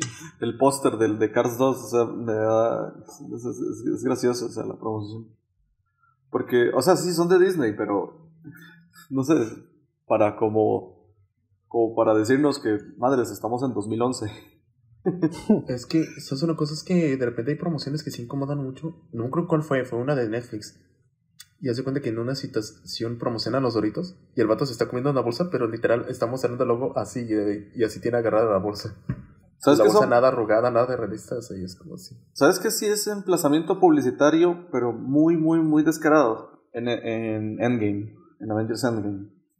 Cuando, cuando este Paul Rudd está entrando al corazón de Tony Stark, pues sí dice, esto es desodorante Axe, por ejemplo. O con el Fortnite, que lo pone en primer plano. O con el, o con el Audi, el carro este Ah, de Audi sí. Iron Man. Que lo, pone- que lo ponían eh, con el logo así de frente, totalmente claro. O sea, o sea, O el es- bueno, es algo que las películas hacen, como dice Mario. Ah, la de, la de Walmart, el Looney Tunes también. Sí, Walmart. El Walmart- Es algo desde siempre, ¿sabes? o sea, por ejemplo en ET, en ET pues estaban los dulces estos de Ritz, creo que se llamaban los... Ritz, Ritz, ¿cómo se llamaban? ¿Es qué? Los, dos- los Ritz, los... Esos naranjas, este, que son lunetas y chocolates, este, no me acuerdo cómo se llamaban, pero tuvieron una promoción enorme. Ah, no sé. Que a veces, este, que bueno, este, a veces termina salvando una compañía, como el caso de Wallace y Gromit y la marca de quesos. Por si no lo sabían. Mira, yo- mira qué interesante, pero es que... Este, Pero es que es como- interesante, Pero cállate. No, pero es que es curioso porque en The Truman Show hacen como referencias descaradas, obviamente no a, a Ah, sí. reales, sino pero los Ah, sí. anuncios son como muy obvios, ¿verdad? Como, como prueba el nuevo café y este Truman está como, ¿a quién putas le hablas? pero, pero igual aquí, o sea, aquí- este, de hecho aquí me, me llama la atención que, no sé si ustedes han visto una película, comedia llamada No, no, es con Seth Rogen, que, No. que embaraza a su, a su novia, pues. Bueno, en esa película, es, no. es- esa película se estrenó en 2007, el mismo año que Spider-Man 3. Entonces, como tres o cuatro veces se, se menciona la película Spider-Man 3. Algo me pareció parecido aquí con Cars 2. De hecho, yo pensé que en algún momento alguien iba a mencionar Cars 2 diciendo, como algún extra que haya dicho, oye, ¿viste la nueva de Cars? o algo así. Totalmente pendejo, Pero pero. no, era como más. No, solo se este, limitó a un cartel en la ciudad. Ajá. Lo único similar Exacto. que aquí hay es los japoneses que dicen, ¿aquí es Estudios Universal? Sí, aquí son. Hmm. Sí. De Sí, hecho, es ese era la, Alan Arkin, ¿no? sí. El, Alan Anarkin, sí, Alan el- Arkin. el- Alan Arkin, ajá. Qué bueno. Es, es muy buena la película. Es muy buena esta película, la de los Muppets. Es que está muy buena, genuinamente sí. No, no, Sí, es no. muy buena, ¿eh? O sea, está el- incluso igual aquí también los números musicales están muy buenos, como por ejemplo cuando están limpiando el estudio. Está muy bueno. Ah, sí, ay, pero es que a mí me. Yo le dije ayer a Mario Madres, yo quería escuchar el resto de la canción, no solo los coros de. We built this city. Es que solo era. Solo. Solo. eh, había letra cuando decían We built this city. Pero ya después el resto de la canción era pura musicalización. Y qué madre, yo quiero escuchar la canción, a mí me gusta mucho. Pero ni ni mo. Pero está, está, No. está bueno. Está muy buena. Me sorprende lo que hicieron para revivirlo. O sea, porque o sea, es, es difícil hacer un revival de los Muppets así. O sea, los Muppets, puta, ¿qué puedes tomar? Porque canon, canon así no tienen. O sea, son aventuras random cada película. Y me sorprendió lo, lo bien que le hilaron con tanto con esa como unas referencias por aquí y por allá de The Great Muppet, The Great Muppet Caper o de los Muppets Toman Manhattan. De hecho, a mí me. sa- ¿Sabes algo que me- dio gracia ahora que lo menc- mencionas de la música? Es el, el número musical de Amy Adams. Me da gracia cuando ella está sola comiendo, ¿verdad? Y, les- y de repente se para y se pone a cantar y los demás están en sus cosas. O sea, es como. Pero es que me gusta porque, por ejemplo, de- creo que en esa misma película también menci- eh, mencionaban que cuando cantaban ellos estaban conscientes de que cantaban. ¿Verdad? De que. No, no viste que lo expliqué en el número musical o algo así. En cambio aquí Sí, es gracioso porque, la los, porque extras están en sus cosas, como si la canción viniera de la mente de Amy Adams o no sé qué. Pero luego llega la camarera a interrumpirla. O sea, es que me, me gustan esos, esos juegos así de, de romper Pues, la, la, cuarta pared también es... Pues en la canción del inicio, cuando de repente- El primer Ajá, número musical. que ya se van y nomás, ya- y todos, ya se fueron. van! ¡Ah! sí, es cierto. Me da risa cuando hacen eso, o sea, incluso no es, no es de los Muppets, pues, pero por ejemplo, eh, me acuerdo que hay un chiste así en Moana, cuando de repente Moana como que ve un abismo, no me acuerdo qué era, y Maui, si vas a comenzar a cantar voy a vomitar, no es el momento. Entonces, me da risa cuando hacen esos chistes. Por cierto, ¿qué clase de, ma- de maestra mecánica es Amy Adams que le enseña a sus estudiantes a reparar un carro? Pero, pero, pero eso me encanta porque ese detalle fue como entre comillas relevante para el clímax de la película donde Sí, va ella de mecánica exacto. a arreglar la luz. Pero es, es que está Dos muy bueno, es algo como muy, muy loco. O sea, se supone que es maestra como para seguir el cliché de que, ah, es maestra, pero es, es, es mi novia, entonces vamos a ir a recogerla por las vacaciones, ¿verdad? Pero es una maestra que arregla autos. Entonces, y les enseña a ustedes todo eso. Entonces, sí, sí, es relevante para el clímax. Está, está bueno, sí. eso. Sí, está, está muy padre, la verdad. No. Y un dato curioso, hay una escena eliminada de Ricky Gervais. ¿Ah, sí? Sí, Sí. hay una película eliminada de Ricky Gervais también. ah, no, perdón. No, no, no, no. No, ese sí existe. No, no, no, o sea, literalmente Ricky Gervais apareció en esta película, pero lo cortaron su escena por obvias razones, ¿no? Ah, qué chiste dijo.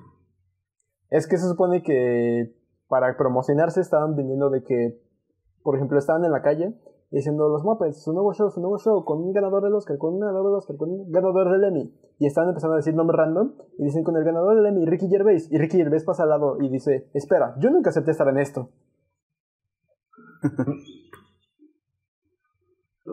Ah, estaba interesante. Y le compensaron con toda una película después. Sí. Con toda una película con él como coprotagonista. ¿Ya ¿Qué quieren pasa? pasar a esa? ¿Quieren decir algo más de los Muppets original? Bueno, del 2011. Sí, que pobre Jason Segel, bueno. Jamie Adams nunca le dijo que sí. Nada más vio la cámara y le dijo, mana, mana. Y ya. ¿Te quieres casar conmigo? Maná, maná. Esa será la nueva No, respuesta. ¿y cómo, ¿y cómo se resuelve el conflicto con el villano? No, así como que recibe un golpe de gracia, eh, termina de financiar a los Muppets. Eso, eso, eso me dio risa cuando estaban en el, en el, con el, cosa este de, ay, ¿cómo se llama esta cuestión? Lo del teletón de, que está, que están recibiendo los dólares, ¿verdad? Y que este fósil lo toca y dice, bueno, nunca estuvimos tan cerca. Es que eso me dio mucha risa. ¿Sabes qué? por qué me dio risa sobre todo? Porque la primera llamada que reciben son 27 dólares. Entonces, el primer culero solo les donó 27 centavos. El muy maldito, güey. Sí. Ay, Dios. Pero eso está bueno, pero hey, al final el teatro era de, fue de Chris Cooper. Nada más que pasó como algo tipo Cars, donde a nadie le interesa lo que haga el villano, sino que los héroes aún así triunfan. Pero di todo bien. Pero se los regresó. Ahora- Por un golpe. Que finalmente se le salió la bola a ese Gonzi. No, o sea, creo que ya se me aflojó la bola. O sea, a, la- a- a- a los golpes se lo robaron el, el teatro. Obvio. Me dio risa cómo es- hace ese acto con Jack Black que le va a lanzar la bola al, al cono que tiene encima Jack Black. Yo pensé que la bola se iba, yo pensé que él se iba a lanzar junto con la bola. O sea, que la inercia de la bola se lo iba a llevar a él. De la que se salvó el pobre de Jack Black y no solo lo tienen ahí llorando. Cuando Ay, llora con los, con los chistes de este Fossi nomás. ¡Ah! ese chiste está viejísimo. Sí, qué bueno era Jack Black ahí. Sí. Ayuda, Sí, tengo secuestrada. Este cuerda es real. Y el vagabundo saca de Fanex le dice, oh, ese 3D es genial. Y que le grita, esto es real. está bien gracioso eso. Qué buena. Y pasemos a la final, Muppets 2, los más buscados. Para esto le pidieron otra vez a Most Nicolas Stoner y wanted. Jason Segel. Pero Jason Segel rechazó hacer esta secuela porque dijo, o sea, yo solamente quería hacer una. Y ya, o sea, hagan lo que quieran, pero yo solamente quería participar en una. Ya, ya, ya hice bien, ya revivía a los Muppets. Es la película más taquillera de los Muppets, de hecho, la del 2011. Entonces dijo, ya, yo ya estoy bien, yo ya, ya, ya no quiero nada que ver con esto. Y Nicolas Stoner dijo, yo sí, me gusta el dinero. Y escribió la película. Y ahora el director de la primera, ahora empezó a escribir esta secuela. Ajá. Entonces, sí siento que Jason Segel sí tuvo mucho que ver en el éxito de la primera. Y Sí. que sí, no voy a decir que dirigió, pero sí tuvo que ver mucho en la dirección creativa que tomó la primera, porque en esta sí se nota su, su ausencia. ¿Qué les parece Muppets Sí. 2, los más buscados? No me, no me parece tan mala como para muchos, ¿eh? O sea, digo, no se me hace. Yo no la siento mala. película. No. No, es que a mí me pareció. pero sí, sí se siente un bajoncito. Un bajón, Ajá. pues, o sea, pero. Se llega a disfrutar. Está como esta, tra- esta trama de que hay. Este, este personaje llamado Constantine, creo que ese se llama. Sí. Constantine. Ese que lo incrimina y todo está La como rana más peligrosa. o sea, cuando, cuando, cuando vi los trailers fue como que, ah, interesante. Me gustó como el número musical inicial y que hay un chiste que lo dice- no, Ah, sí, como dice un personaje que- así como que, eh, si lo piensan bien, esa es como nuestra séptima o octava película. Sí. Dice, de hecho, en teoría es la séptima secuela de nuestra película original. Sí. Sí, sí. No, ¿Cómo se llamaba ese personaje? Este, ¿Quién? ¿Cómo se llamaba? ¿Cómo se llamaba ese personaje? ¿El Dr. Bonson? Doctor González. que- A mí, me- a mí me gusta mucho, a mí me gusta mucho esa canción, pero también la secuencia, o sea, siento que es la mejor canción de esa película, pero me gusta mucho la secuencia porque es como de, ok, ¿qué ideas tienen para una película? Y el, ch- y el pinche chef sueco está con el séptimo sello de Ingmar Bergman. Sí, sí, sí, sí, está buenísimo. Y, y, y, Fossil, y Fossil está contando la trama de las Muppets del 2011 y es como de, no mames. Y ya hicimos ese. A mí me risa Pero me encanta, que. me encanta cómo Ricky Gervais llega de la nada. O sea, llega de la nada de la isla y dice, Carmen, ¿por qué no hacen una gira? Y se va. Es que a mí me da, a, a mí me da gracia que en esa, en esa escena, o sea, ta- también pasaba lo que les decía las secuelas. O sea, ellos mencionaban las secuelas. Y esta película, ahora que mencionamos lo de, lo de, por ejemplo, de Great, Mo- de, de Great, Mo- de Great Mopper Caper, es que esta película se siente como una combinación de esos, de, que es una secuela directa, ¿verdad? Porque, o sea, sí, los eventos anteriores sí tienen incidencia por, por ejemplo, Walter, el personaje Walter pero se siente como, es como aparte una trama que se vería en una película de los Muppets, eh, por así decir, episódica como de Great Muppet Caper, en la que ahora Kermit tiene un gemelo malvado, ¿verdad? Que lo reemplaza y lo incrimina. Entonces siento como que es, siento que es como una combinación de, ese- de eso, de, eso, o sea, una, una secuela episódica, pero, pero que, que tiene, que es directa de la, de la anterior. Eso para, eso para empezar, porque ya ahora resulta que los Muppets ya, bueno, no son tan, tan famosos, porque en el inicio ya, pues todos los extras se fueron.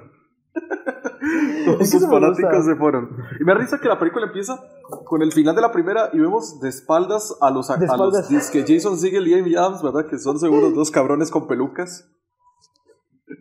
Sí. Y, y, pues ya los Muppets están ahí atrás y dicen, bueno, ¿y ahora qué? Como los peces de Buscando Nemo. ¿Y ahora qué? ¿Y ahora Está, es- está interesante lo del, lo del robo, digamos. Me- El persona, los personajes, los policías que son Ty Burrell y el... Me encanta, me y el- encanta, y el me águila. encanta. Sí. Esa, esa, esa química me ¿Sabes cuál es el chiste que más me dio risa de toda la película? Está en el clímax. Este Ty Burrell está buscando a la comadreja, ¿verdad? Y me da risa El lemur. que en el momento, que el momento en el que... El lemur, el lemur, perdón. Lemur. Y eh, que en el momento en el que este Constantine se lleva a Miss Piggy al helicóptero, aparece sentado Ricky Gervais disfrazado de lemur. dice, número yo soy dos, el lemur y número dos, ¿qué estás cosa. haciendo? Te ves ridículo. Yo soy el lemur, el mayor criminal de la historia. es que me dio mucha risa ese chiste porque es que fue muy random ver a, a Ricky Gervais ahí todo acomodado, disfrazado de lemur. Está muy bueno. Porque ahí nos damos cuenta, puta, lo del lemur sí es relevante, no solo son los delirios de este Ty Burrell, sino que son verdaderamente relevantes. Ricky Gervais. A mí me da mucha risa Ty Burrell y Samuel Águila porque Sí. es que es tan random, o sea, me recuerda mucho al inspector Clouseau, porque, o sea, el auto pequeñito, un francés que es estúpido, y me, ah, no sé, es que, bueno, no, y vez es- es- tal- esa musical cuando les están interrogando y así. Oh, esa sí, no me gusta mucho, esa- esa no me gusta mucho. Está muy bueno. Y como cuando llega Miss Piggy y más, uh, la, la, y ahí le sirven una cena. Me, gracia como dicen, son tan estúpidos que no pueden robar nada, son inocentes, por favor, dejémoslos ir. y o sea. Fonsi los está saludando así.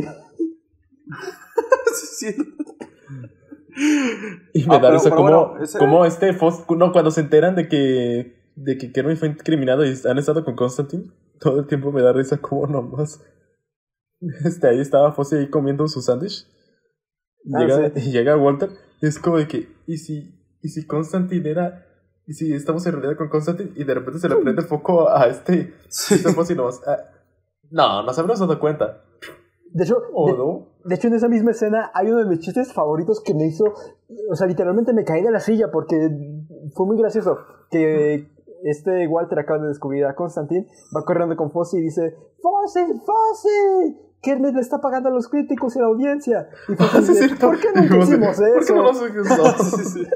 Es que está que Puta, está pagando a los este- críticos y nomás, este- ay, ¿por qué no nos ocurre algo? Este, este Walter es el más vivo de todos, el que se da cuenta siempre. Bueno, se, se dio Animal cuenta tarde, también. pero se da cuenta. Animal también, pero me refiero a la primera. En la primera él se da cuenta de lo de Chris Cooper y en esta se da Ah, cuenta sí. lo de lo de Constantine. y No, pero lo aquí avisa. Animal, Pero- Animal desde siempre, cuando, lo, cuando ve por primera vez y nomás, rana Sí. mala, rana mala. Y lo ataca y, y él lo salva, o sea, cuando Constantine los iba a atacar y nomás ahí aparece de la nada así como que, rana mala, y lo aplasta y ahí se escapan. Y aquí también hay un gag que me gusta mucho y que es una de las cosas que me gusta mucho de esta película, que cuando le dicen, vamos, Walter no puede irse, por favor. Hicimos toda una película en donde él quería unírsenos a los Muppets. Y Rizzo la Sí, rata sí. sale y dice, sí, a expensas de muchos Muppets que no hemos tenido relevancia en muchos años, ¿eh? Vámonos, Sí, Robin. Pero, pero, pero me encanta porque aparte tienen cameos de los Muppets que no tenían tanta relevancia. Por ejemplo, Borgard, que era el conserje, que casi no salió en, la- en 2011, aquí maneja el... me da risa que maneja el tren y lo maneja de reversa. O por ejemplo, Pops, que está pegado en el muro del, del Gulag. O por ejemplo, un personaje que dije, no mames, que los van a traer de vuelta, que son Bobby Benson y los bebés. Que Bobby Benson era el que tenía los bebés, que era justamente una crítica, entre comillas, de estos, eh, pues sí, de estos agentes que explotan a los niños. Y me dio mucha risa que lo trajeron de vuelta así de nada. para robar las joyas. Los jueves de la corona. No, está- está- esta- Ahora, esa escena en la que Kermit está en la prisión, este, con la, con el personaje de Tina Fey El Gulag. están. Están. raras. Toda esa parte no me gustó. Entonces, esto. Esa parte lo único, que, como lo que único medio que me gustó fue Dani Trejo, porque literalmente es que me da risa que, que cuando está diciendo buenas noches, prisionero, buenas, Buenas noches, prisionero", Dani Trejo. le dice "Du- buenas noches, Dani Trejo. Me da mucha risa. O sea, es Dani Trejo. Es- o sea, sí está O sea, con esos personajes. O No, sea, Dani, no, Trejo, Dale, Dani Trejo. Dani Trejo está en prisión en Rusia. Ah, no, o sea, a mí, me- a mí esa escena me gustó más en Paddington. En Paddington 2. También. Sinceramente. Ándale. Eh, Es que creo que como eh. que este. Esos tramas de personaje que es incriminado y se lo pasa en prisión. Creo que Paddington hizo un, un trabajo. Es que no por compararse, o sea, porque es, hasta eso es diferente, o sea, hasta acá, allá se siente muy diferente.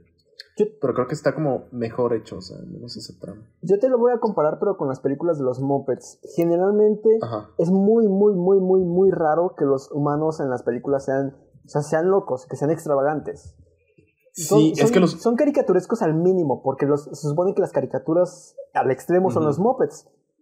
Pero aquí, que tengan, o sea, que los humanos tengan su propio número musical en el que no intervienen los Muppets se me hizo muy raro y A mí no también me se me daba- hizo bien extraño, la verdad. es no me daba risa Tina Fey y aparte, aparte Y era de Tina eso- Fey, que a mí me gusta mucho, Pero, pero. el, pero, el, pero el, el número musical de Jason Segel al inicio es igual, nada más que tiene a Walter, digamos, pero... Pero tiene a Walter. Es que ahí estaba Walter y es que... Pero es que aquí, aquí se sintió raro porque el personaje de Jason Taylor no se sintió como una caricatura. ¿Sabes? O sea, como aquí que Tina Fey se siente como una caricatura o este Ricky se siente como caricaturas. Acá no. Bueno, Burrell también, no sé, es el, Es que siento que es el que estereotipo, funciona es- es el estereotipo sí. francés, güey. Siento que lo único que funciona es Ty Burrell porque contrasta con Samuel Aguilera, que a pesar de que es un moped, es un moped que no es loco. Es el más, O sea, es el más serio, es el más serio. es el más serio, justo. Ajá, es el más serio. Es como... Por eso siento que Ty Burrell sí funciona muy bien. Y, o sea, Ricky Gervais me gustó en varias ocasiones, pero es que de Tina Fey no, no siento que quede. O sea, No, y además tiene ese Y fetiche estaba sexual su comportamiento con Kermit, ¿eh? O sea, que tiene un fetiche con él. Sí, o sea, lo peor, lo peor de es que, Kermit. lo peor es que ella sabe que es Kermit. Ella sabe que es Kermit y lo mantiene ahí, güey. Sí, es... A, a pesar, a pesar de que, puta, en- o sea, no es Constantine. Todos se dan cuenta que no es Constantine y todavía lo mantienen ahí, no entiendo por qué. Solo por decir, puta, Ey. tengamos a alguien ahí. Y Eh, es que, no sé, y- mira, aquí sí hay muchas estrellas este, haciendo cameos, como Saoirse Ronan, por ejemplo. ah, sí, bailando. Haciendo un cameo como la bailarina. un Sí, beso a. Saoirse Ronan. Bueno, Claro, por supuesto que nos, Es que que- nos, que nos sigue, ¿verdad? Nuestra, nuestra, nuestra escucha más fiel. Un saludo a Saoirse Ronan, que no entiende el español. Un saludo a Christoph Waltz también. También sale él. Ese. Waltz también Ese- sale en ese- ese chiste me hizo mucha gracia. Vals con Christoph Waltz. sí, es cierto. En lo que lo ven este... Tom Hiddleston. Ah, sí, después. Tom Hiddleston. Aquí sí hay muchas estrellas, este... Chloe Grace. Moretz, que me da mucha risa que Chloe, me da mucha risa que Chloe, que Chloe Grace Moretz llegue en un camión para entregar un diario, pero llega a la prisión literalmente a entregar el diario y se va. Sí, eh, también Ah, y el- justamente, Es que está raro. perdón, justamente también ahí me da mucha risa que Kermit dice, está bien, vayamos a recuperarlos. Da tres pasos y le empiezan a disparar y dice, oh, perdón, me olvidé. Y le dice, y le dice, y le dice, perdón, me olvidé que estaba en una prisión. Y el guardia dice, no te preocupes, todos cometemos errores. Ese chiste estuvo bueno. el- que la tormenta de balas me risa. Que, por ejemplo, a- algo para reforzar un poco lo que está diciendo de lo de la secuela, el- está el personaje del águila, de, de Sam, se llama, ¿no? Sí. Que, por ejemplo, él aparecía en la primera como un moped más. Sin embargo, aquí como que es muy aparte de ellos, su policía. Entonces tiene como esa, esa continuidad que se rompe descaradamente de, de madres. O sea, esto es una secuela de las típicas de los mopeds donde nada tiene que ver con la anterior, pero, pero a, la, a la vez sí tiene que ver con la anterior. Entonces Sí. eso también lo, eso también Sí. es, es lo- lo- le, le da ese plus, digamos. Está, está curioso cómo juegan con eso. Ahora, ¿verdad? Este... Porque yo creo pues, que ahora mí- ya... Ah, perdón. Por ejemplo, ese personaje este como tal no sale, o sea, en la primera película, la del 79, no sale como tal en la película, ¿sabes? O sea, o sea, sale como un espectador ahí en el cine, pues, o sea, pero que yo recuerdo nunca salió en la aventura como tal. Y es un personaje más en la segunda, creo. Y en la primera, pues me da risa cómo está ahí en las noticias. y ver el gancho y nomás se le ven los ojos ahí como lo voltea a ver el gancho que, y, oh, y ahí se lo llevan, pero y acá tiene como más relevancia cuando presume su placa del policía. Así como que esa es mi placa de verdad. Paquete, No, esa es mi placa de verdad. paquete especial para. Para el señor hacer- Y es James McAvoy. Sí. Y nomás, ¿qué me decías? Pero él es un moped muy secundario, ¿no? O sea, de esos. Sí, pero que- creo que tú Más o menos. Es un moped. eh, Es que haz de cuenta que Samuel Águila es justamente el estereotipo del sensor americano. Que es de. Hace todo por Sí. los valores norteamericanos. De hecho, justamente en el episodio de Elton John, Ajá. aparece eh, con Kermit y le dice: Kermit, este rockero Elton John es muy escandaloso. No me gusta que vista tan, as- tan femenino. Y dice: Vamos, compórtate bien, Sam. O sea. Mozart usaba medias, usaba peluca, y dice, claro que no. Y dice, está bien, si te demuestro que Mozart usaba eso, ¿presentarás Elton John? Dice, claro que sí, lo presentaré y me comeré mi propio sombrero. Y de repente Scooter llega, oigan, encontré esta pintura de Mozart que me regaló Elton John. Y de repente, y de repente sale Samuel Águila vestido de Elton John y diciendo, y ahora nuestro siguiente invitado será Elton John, y se come su sombrero. sí, es cierto. Está muy bueno. O Sí. sea, es que ese era el punto de su personaje, ser serio, ser sensor, ser superamericano, o sea, por algo es un águila. Y justamente Exacto. creo que en la pre- película inicial, en la primera película, cuando están en la sala de cine, y creo que le dice, Kermit, esta es una película educativa, ¿verdad? Sí, es cierto. Pues sí. La. eh, de- y yo creo que el Pues clímax- educativo, el- ver a un, educativo ver a una puerca peleando contra unos, contra unos agentes haciendo kung fu. Es educativo eso. Hay un chiste que también me dio mucha risa de aquí de Constantine, de cuando está con Walter y le dice, claro amigo, ¿qué quieres? Ha- eh, hagamos algo para aprender, tal vez aprender a compartir, a esperar la fila o el número 3. O sea, me da mucha risa que se burlan de lo que se supone que tienen que enseñar los mopeds. Sí. A mí me da. ¿Cómo se llama esto? A mí me da risa. Bueno, lo del clímax, que vos, que vos mencionaste que la segunda del clímax es muy alocado. En esta también es muy alocado. O sea, lo de la boda, weón. lo- el, el hecho de que cuando este Kermit, este Kermit está abajo de, de- de este Constant y después intercambian y pasan así un, segu- un segundo. Y luego este Constantine se lleva a Miss Piggy a un helicóptero. Típico, típico salida de, de villano cuando es descubierto, ¿verdad? Que siempre hay un conveniente helicóptero en la azotea. Se lleva un rehén y al final pues, y al final tiene que alguien ir a rescatarlos, ¿verdad? Y bueno, para, para rematar el chiste está este Ricky, Ricky Gervais disfrazado de lemur. ¿Sabes? Que, Dos ajá. cosas que me dieron mucha gracia de esa escena. De la primera, cuando están acomodados todos en la boda y llega Link, el cerdo de cerditos en el espacio, y Ah, dice, ¿tú con quién crees que vengo? Cerdo. No, rana, somos parientes. Eres un pésimo acomodador. Sí, sí. Y aparte el segundo que, que en la boda está el cameo de Sager y Fanakis como el vago, o sea, volvió. Sí. Exactamente. De hecho, el, con, el, con el personaje de Ricky Gervais yo pensé que iba a hacer una trama tipo donde él era mejor criminal que este Constantine, porque este Constantine pues, no se veía los videos de Kermit, a pesar de que tenía sus temas de artes marciales y todo eso, no se veía los videos de Kermit, no, no hablaba bien, casi parecía que no sabía hablar bien el español. Eh, o sea, era demasiado obvio el cabrón. Era, Sí. era demasiado, No, y como era estaba- demasiado obvio y al final lo terminan descubriendo. Pensé que iba a ser así, que al final... Casi, casi la única diferencia que tenía era el lunar. Ajá, y pensé que iba a ser así como que el, el villano al final iba a ser Ricky Gervais. Y por eso yo dije, ah, bueno, cuando se disfrazó de Lemon, yo dije, bueno, está gracioso, pero va, va, va a ser el villano villano, ¿verdad? Que lo traiciona, pero no, lo, él lo termina echando el helicóptero. y, y, y, así, de hecho, a mí me da mucha risa la canción que ellos tienen. Que, que este, básicamente es este Constantine repitiéndole a Ricky Gervais que, que él Es es, mejor, dos. que él es el número uno, que, que Ricky Gervais es el número dos, así, ¿verdad? Sí. Está, está gracioso que yo pensé que él se iba a resentir y que al final se iba. Que casi pasa, de hecho, pero terminó siendo peor que este Constantino. Sí. No sé, está Ah. bien cagado, la verdad. Este... De ahí en fuera, creo que es una película que está como. Ok. Luego que en el, No luego que en el, que en el Gulag hay una. O sea, hay una cuestión que se llama la pared, que, que los tiene pegados ahí, güey. Donde Y está aparece- Pops, Y aparece, y aparecen los créditos todos los famosos que aparecieron en la peli: Christoph Waltz, Saoirse Ronan, Salma Hayek. Selma Hayek también. Eh, está, está bueno. Como haciendo esa típica. Creo que es como hacer como ese típico encierro doble- doblemente terrible que tienen las, las cárceles, ¿no? Como en las películas de cárceles donde los encierran en aislamiento, ¿verdad? Por meses, como de de Social Redemption y así, ¿verdad? Para que sufran más. Aquí es hecho- que los pegan en un muro. De hecho, justamente me dio mucha risa que hay un personaje en el Gulag que está encerrado y que literalmente nada más le abren la escotilla para que se escuche cantar y al final le abren para que cante en el número final y lo vuelven a meter. Oh, y, la, y, y el fin, ahora, ahora eso, el final que a Tina Fey que se puso a cantar y a Kirby, y a Kirby no le gustó y en los y, al- y en el final de la peli dice, bueno, eh, Nadia, te toca tu, tu número, tu solo. Y está a punto de cantar y boom, termina la peli. Está bueno. Eso me dio mucha risa. Ahí está. Lamentablemente, esta película fue un flop. Recaudó 80 millones, ni siquiera dobló su presupuesto. ¿Y eso qué Se significó? estrenó casi a la par que yo. Se estrenó como en abril o en mayo del 2014.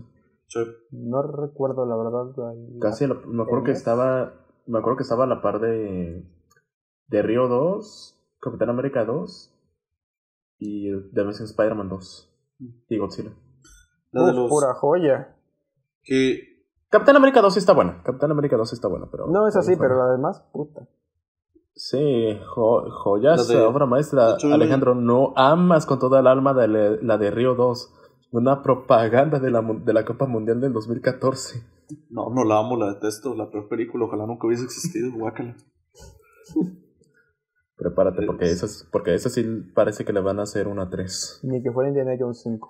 No, o sea, Río también debió ser un flopeazo, igual que los Muppets, o sea. De hecho, es curioso, porque Río tuvo una primera película en 2011 y otra en 2014, y los Muppets también. Y Capitán América también. y Capitán América, y los X-Men. Y los X-Men, y los X-Men. First Class Los y- X-Men. y, y, There's- First y Class y Days Days of- of y Days of Future Future Past. Y quiero matar a mi jefe. Y el planeta de los Y el planeta de los simios. Y- y quiero matar a mi jefe. Tuvieron nada en 2011 y en Oh, por 2014. Dios. ¿Algo más? No. No que Una- yo recuerde. vale, una- un, año, un año más y a tu dragón se estrenaba en 2011 y pues se aplicaba. O sea, Sí, básicamente el 2011, el año para hacer secuela era 2014. Sin duda. Como. Pero bueno, Y tres buenas, planeta de los simios, X-Men y Capitán América. De De- fuera, bye. de hecho en ese tiempo, o sea, se había escuchado sobre la secuela de Muppets. De hecho, me pusieron el tráiler de la segunda cuando fui a ver de Lego Movie, me parece. Eh, a mí me llamó la atención que tiempo después no vi como una tercera. No estaba al tanto, la verdad, de los números. Tenía como 11 años, la verdad, eso me valía verga. Sí. Pero, pero, pero, pero me sorprendió que no hubiera como una tercera, digamos. O sea, yo entendía, quizás la, la primera era como un regreso, digamos, pero. Y fue, tuvo su éxito que- porque por algo hicieron una secuela, nada más que la segunda ya. Pues, pues no, ¿verdad? ya. Es que. Yo escuché que la. ah, ¿vale? No, continúa. Yo escuché por ahí que los Muppets han estado volviendo a pegar, pero no como tal ellos, o sea, la, sino que sé que hay una serie ahorita en, en Disney Junior llamado Los Muppets Baby, que es como un reboot en- con animación 3D, y que ha estado pegando mucho y pues se hizo, no sé si se acuerdan que hizo como mucho boom cuando uno de los personajes este, le gustaba vestir de Cenicienta, pues. No sé si se acuerdan.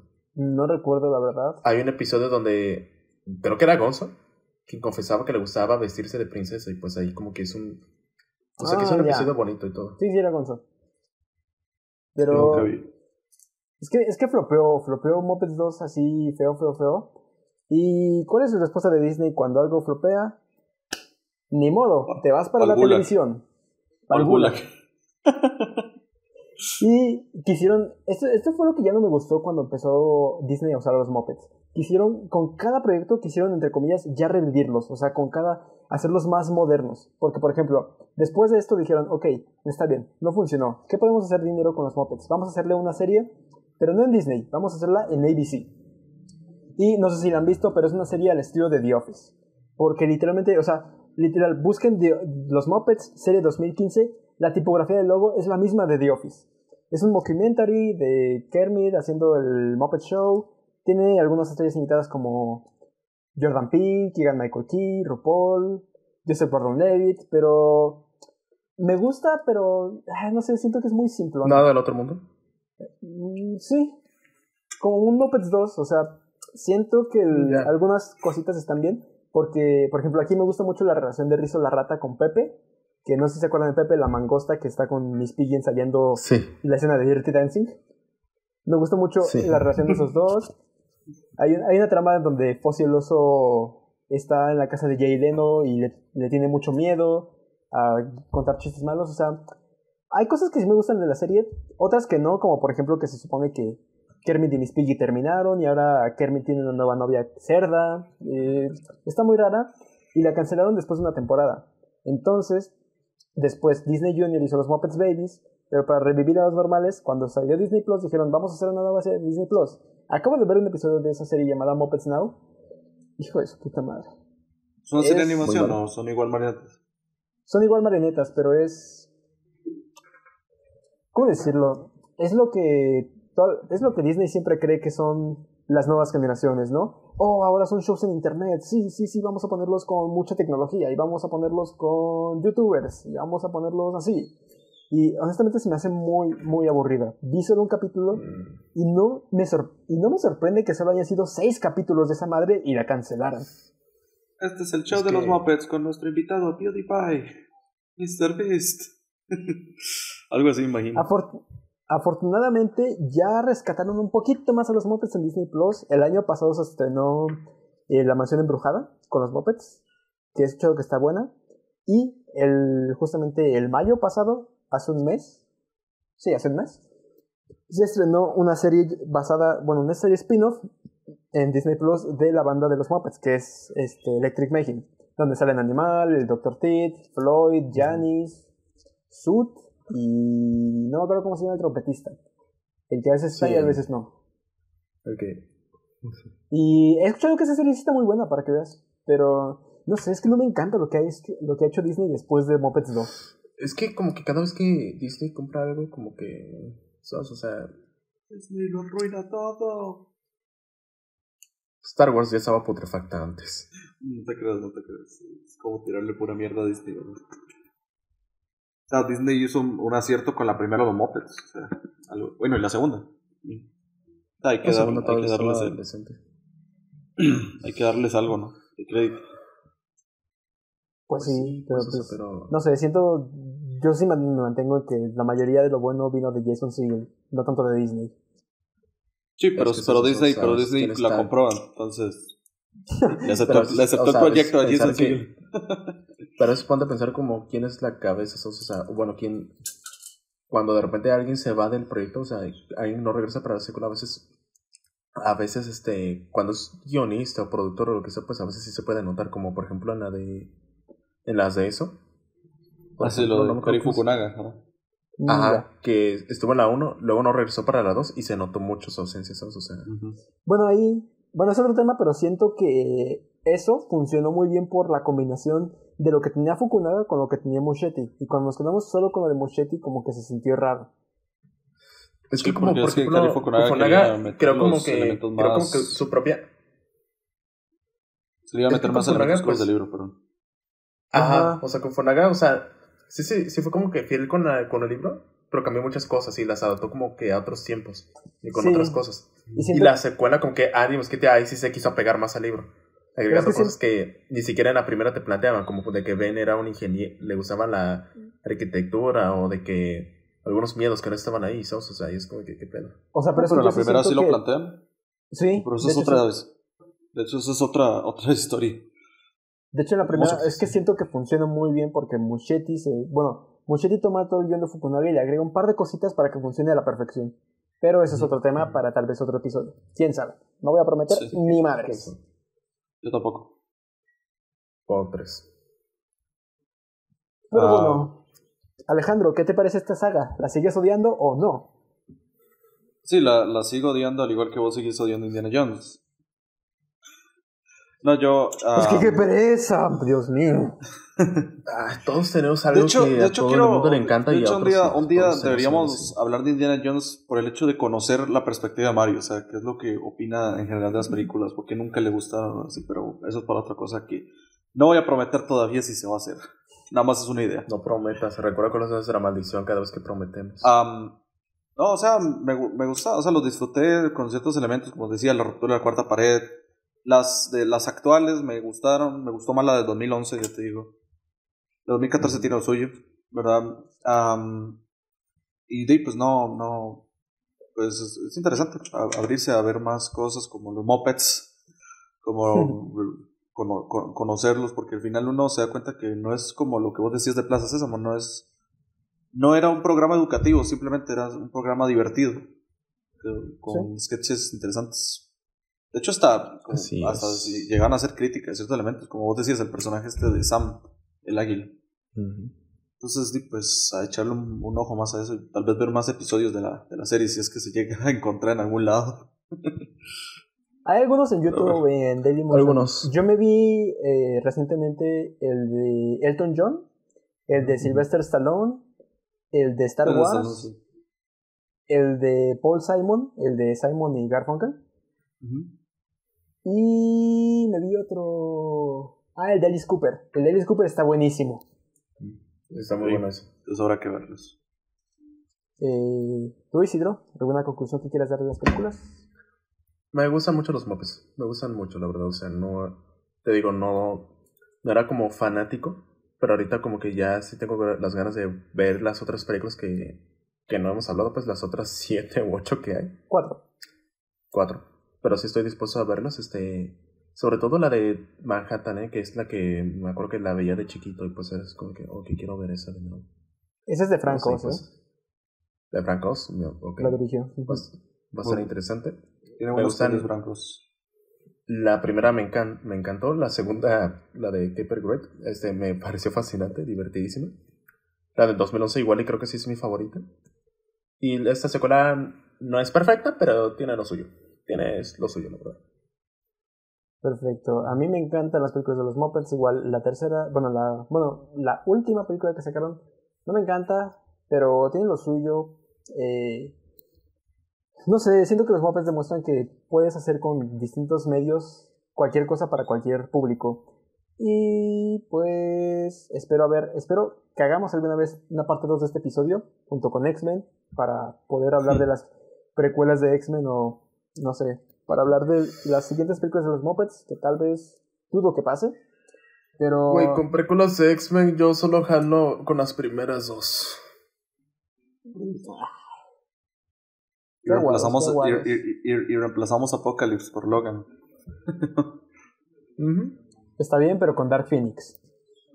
Uy. No, en ese caso prefiero ver Apocalypse y después Logan. Juega, juega. Algún día Yo lo no sé haremos. cuál prefiero entre Apocalypse y Dark Phoenix, tú. No, Apocalypse está mucho mejor, Isidro. Son malas las dos, pero puta, hay un mundo de diferencia entre las dos. Y Y para que- cerrar. Ay, no. Ni la he visto. Para cerrar, les quiero preguntar: ¿Cuál es su personaje favorito de la saga? Y si tienen algún moped favorito que nada más esté de fondo o que nada más haga un chiste en cada película o algo así.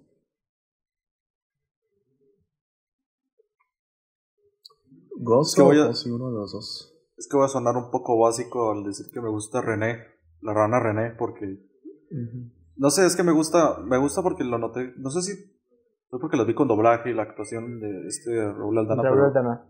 si recuerdo bien, Ajá. tiene como el personaje a la hora de hablar muestra como cierta timidez, como cierta idea de, de complacencia, ¿no? En su, en su tono de voz, eh, eh, como, como que es el que tiene los pies, los, los pies en la tierra, a pesar de que es el, el host del programa, ¿verdad? O sea, es como una ironía que él se sienta como alguien que parece como alguien tímido, pero es el host y, le- y y lo hace mejor como host que este Constantine, inclusive. Entonces, me, no sé, me gusta y, porque, y además porque también se llega a estresar, o sea, en la, por ejemplo, en la 2014 cuando se empezaba a agobiar cuando él sabía que no tenían, que no, que si no llenaban el teatro, pues ya a, a la mierda los mopeds. Y pues cuando le llegaban sus compañeros a decir, puedo hacer esto, puedo hacer esto otro, puedo hacer esto otro, él se, se agobiaba, entonces ya ahí fue cuando los, les grita, etc. A mí me gusta la rana René. Y además su diseño, siento que su diseño es súper icónico, bueno, es icónico, sin duda. Icónico. Creo que es el, el- la, la, la mera imagen de los mopeds, la rana René, la rana René, por cierto, es René, la rana René o, o Kermit, en- si queremos jugar de, gringos. Mm. O Gustavo. Eh, yo lo conocí como la rana René, la verdad me daba mucha risa ese nombre, la rana René. y, y pues ahí, ahí, ahí está. Me gusta esa persona. Y, y de Muy hecho, bien. perdón, creo que es de todos, creo que es el que tiene el diseño más sencillo porque es solo una, una rana verde. O sea, es totalmente verde, no tiene ni ropa, no tiene cabello, no tiene una corbata, es solamente. Ajá. Bueno, Creo que es. hay un diseño más simple que es su sobrino Robin, que es literal una rana chiquitita. Pero ese sí es una rana literal. Esa sí es una ranita. eh, sí, digamos, Mm. para eso, por, por eso me gusta. Es como. Se, se, se, se identifica fácil. Pero bueno. Así es. ¿Vos, Mario? Y bueno, am, igual la rana René, y me gustan mucho los chistes de Borgard, porque no sé, siento que es un estúpido y me, me encantan sus chistes tan estúpidos. Y sobre todo también los de Statler y Waldorf, que siento que son los más entretenidos de ver, que siempre se están burlando de los mopeds y que siempre los están tirando mierda, pero aún así siempre los acompañan, y eso es lo que me da más risa. Sí. Es como, Mario, es como Alejandro. Es como Es Tony. como Alejandro. Es como Tony. Es como ten- No, el, el- esos dos sujetos me da risa en la segunda que dicen, wow, lo lograron. Y uno dice, "Lo- lograron, lograron hacer que les guste tu programa. No, lograron hacerlo peor. Cuando presentaban los todos ese batiburrillo de que duraba como cuatro horas el, el- el show, ¿no? Sí, Sí. tantas cosas. Bueno, muy bueno. Bueno, muchas gracias, querido público de tres personas, por escuchar este episodio. Por favor, sigan comentándonos. Nos hizo feliz ver que ya al fin ya nos están comentando más seguido en episodios. Esperamos que sigan así. Esperamos que no sean bots. Y aunque quieran, chicas, aunque quieran meternos la madre, ustedes comenten. Por favor, se agradece. Y nos veremos la próxima semana con un episodio tal vez superheroico, tal vez no. No voy a decir de qué tratará, porque no sé si... Espero que sí ya regresemos a la normalidad, pero decimos eso cada, sem- cada mes, entonces no voy a prometer nada. Las redes de nosotros están en la descripción, no olviden ir a checar Casa del Oscar, eh, La Última Toma, eh, el Instagram de Isidro, y nos vemos después. Adiós. adiós. Bye. Mara, mara. Mara, mara. Mara, Mara.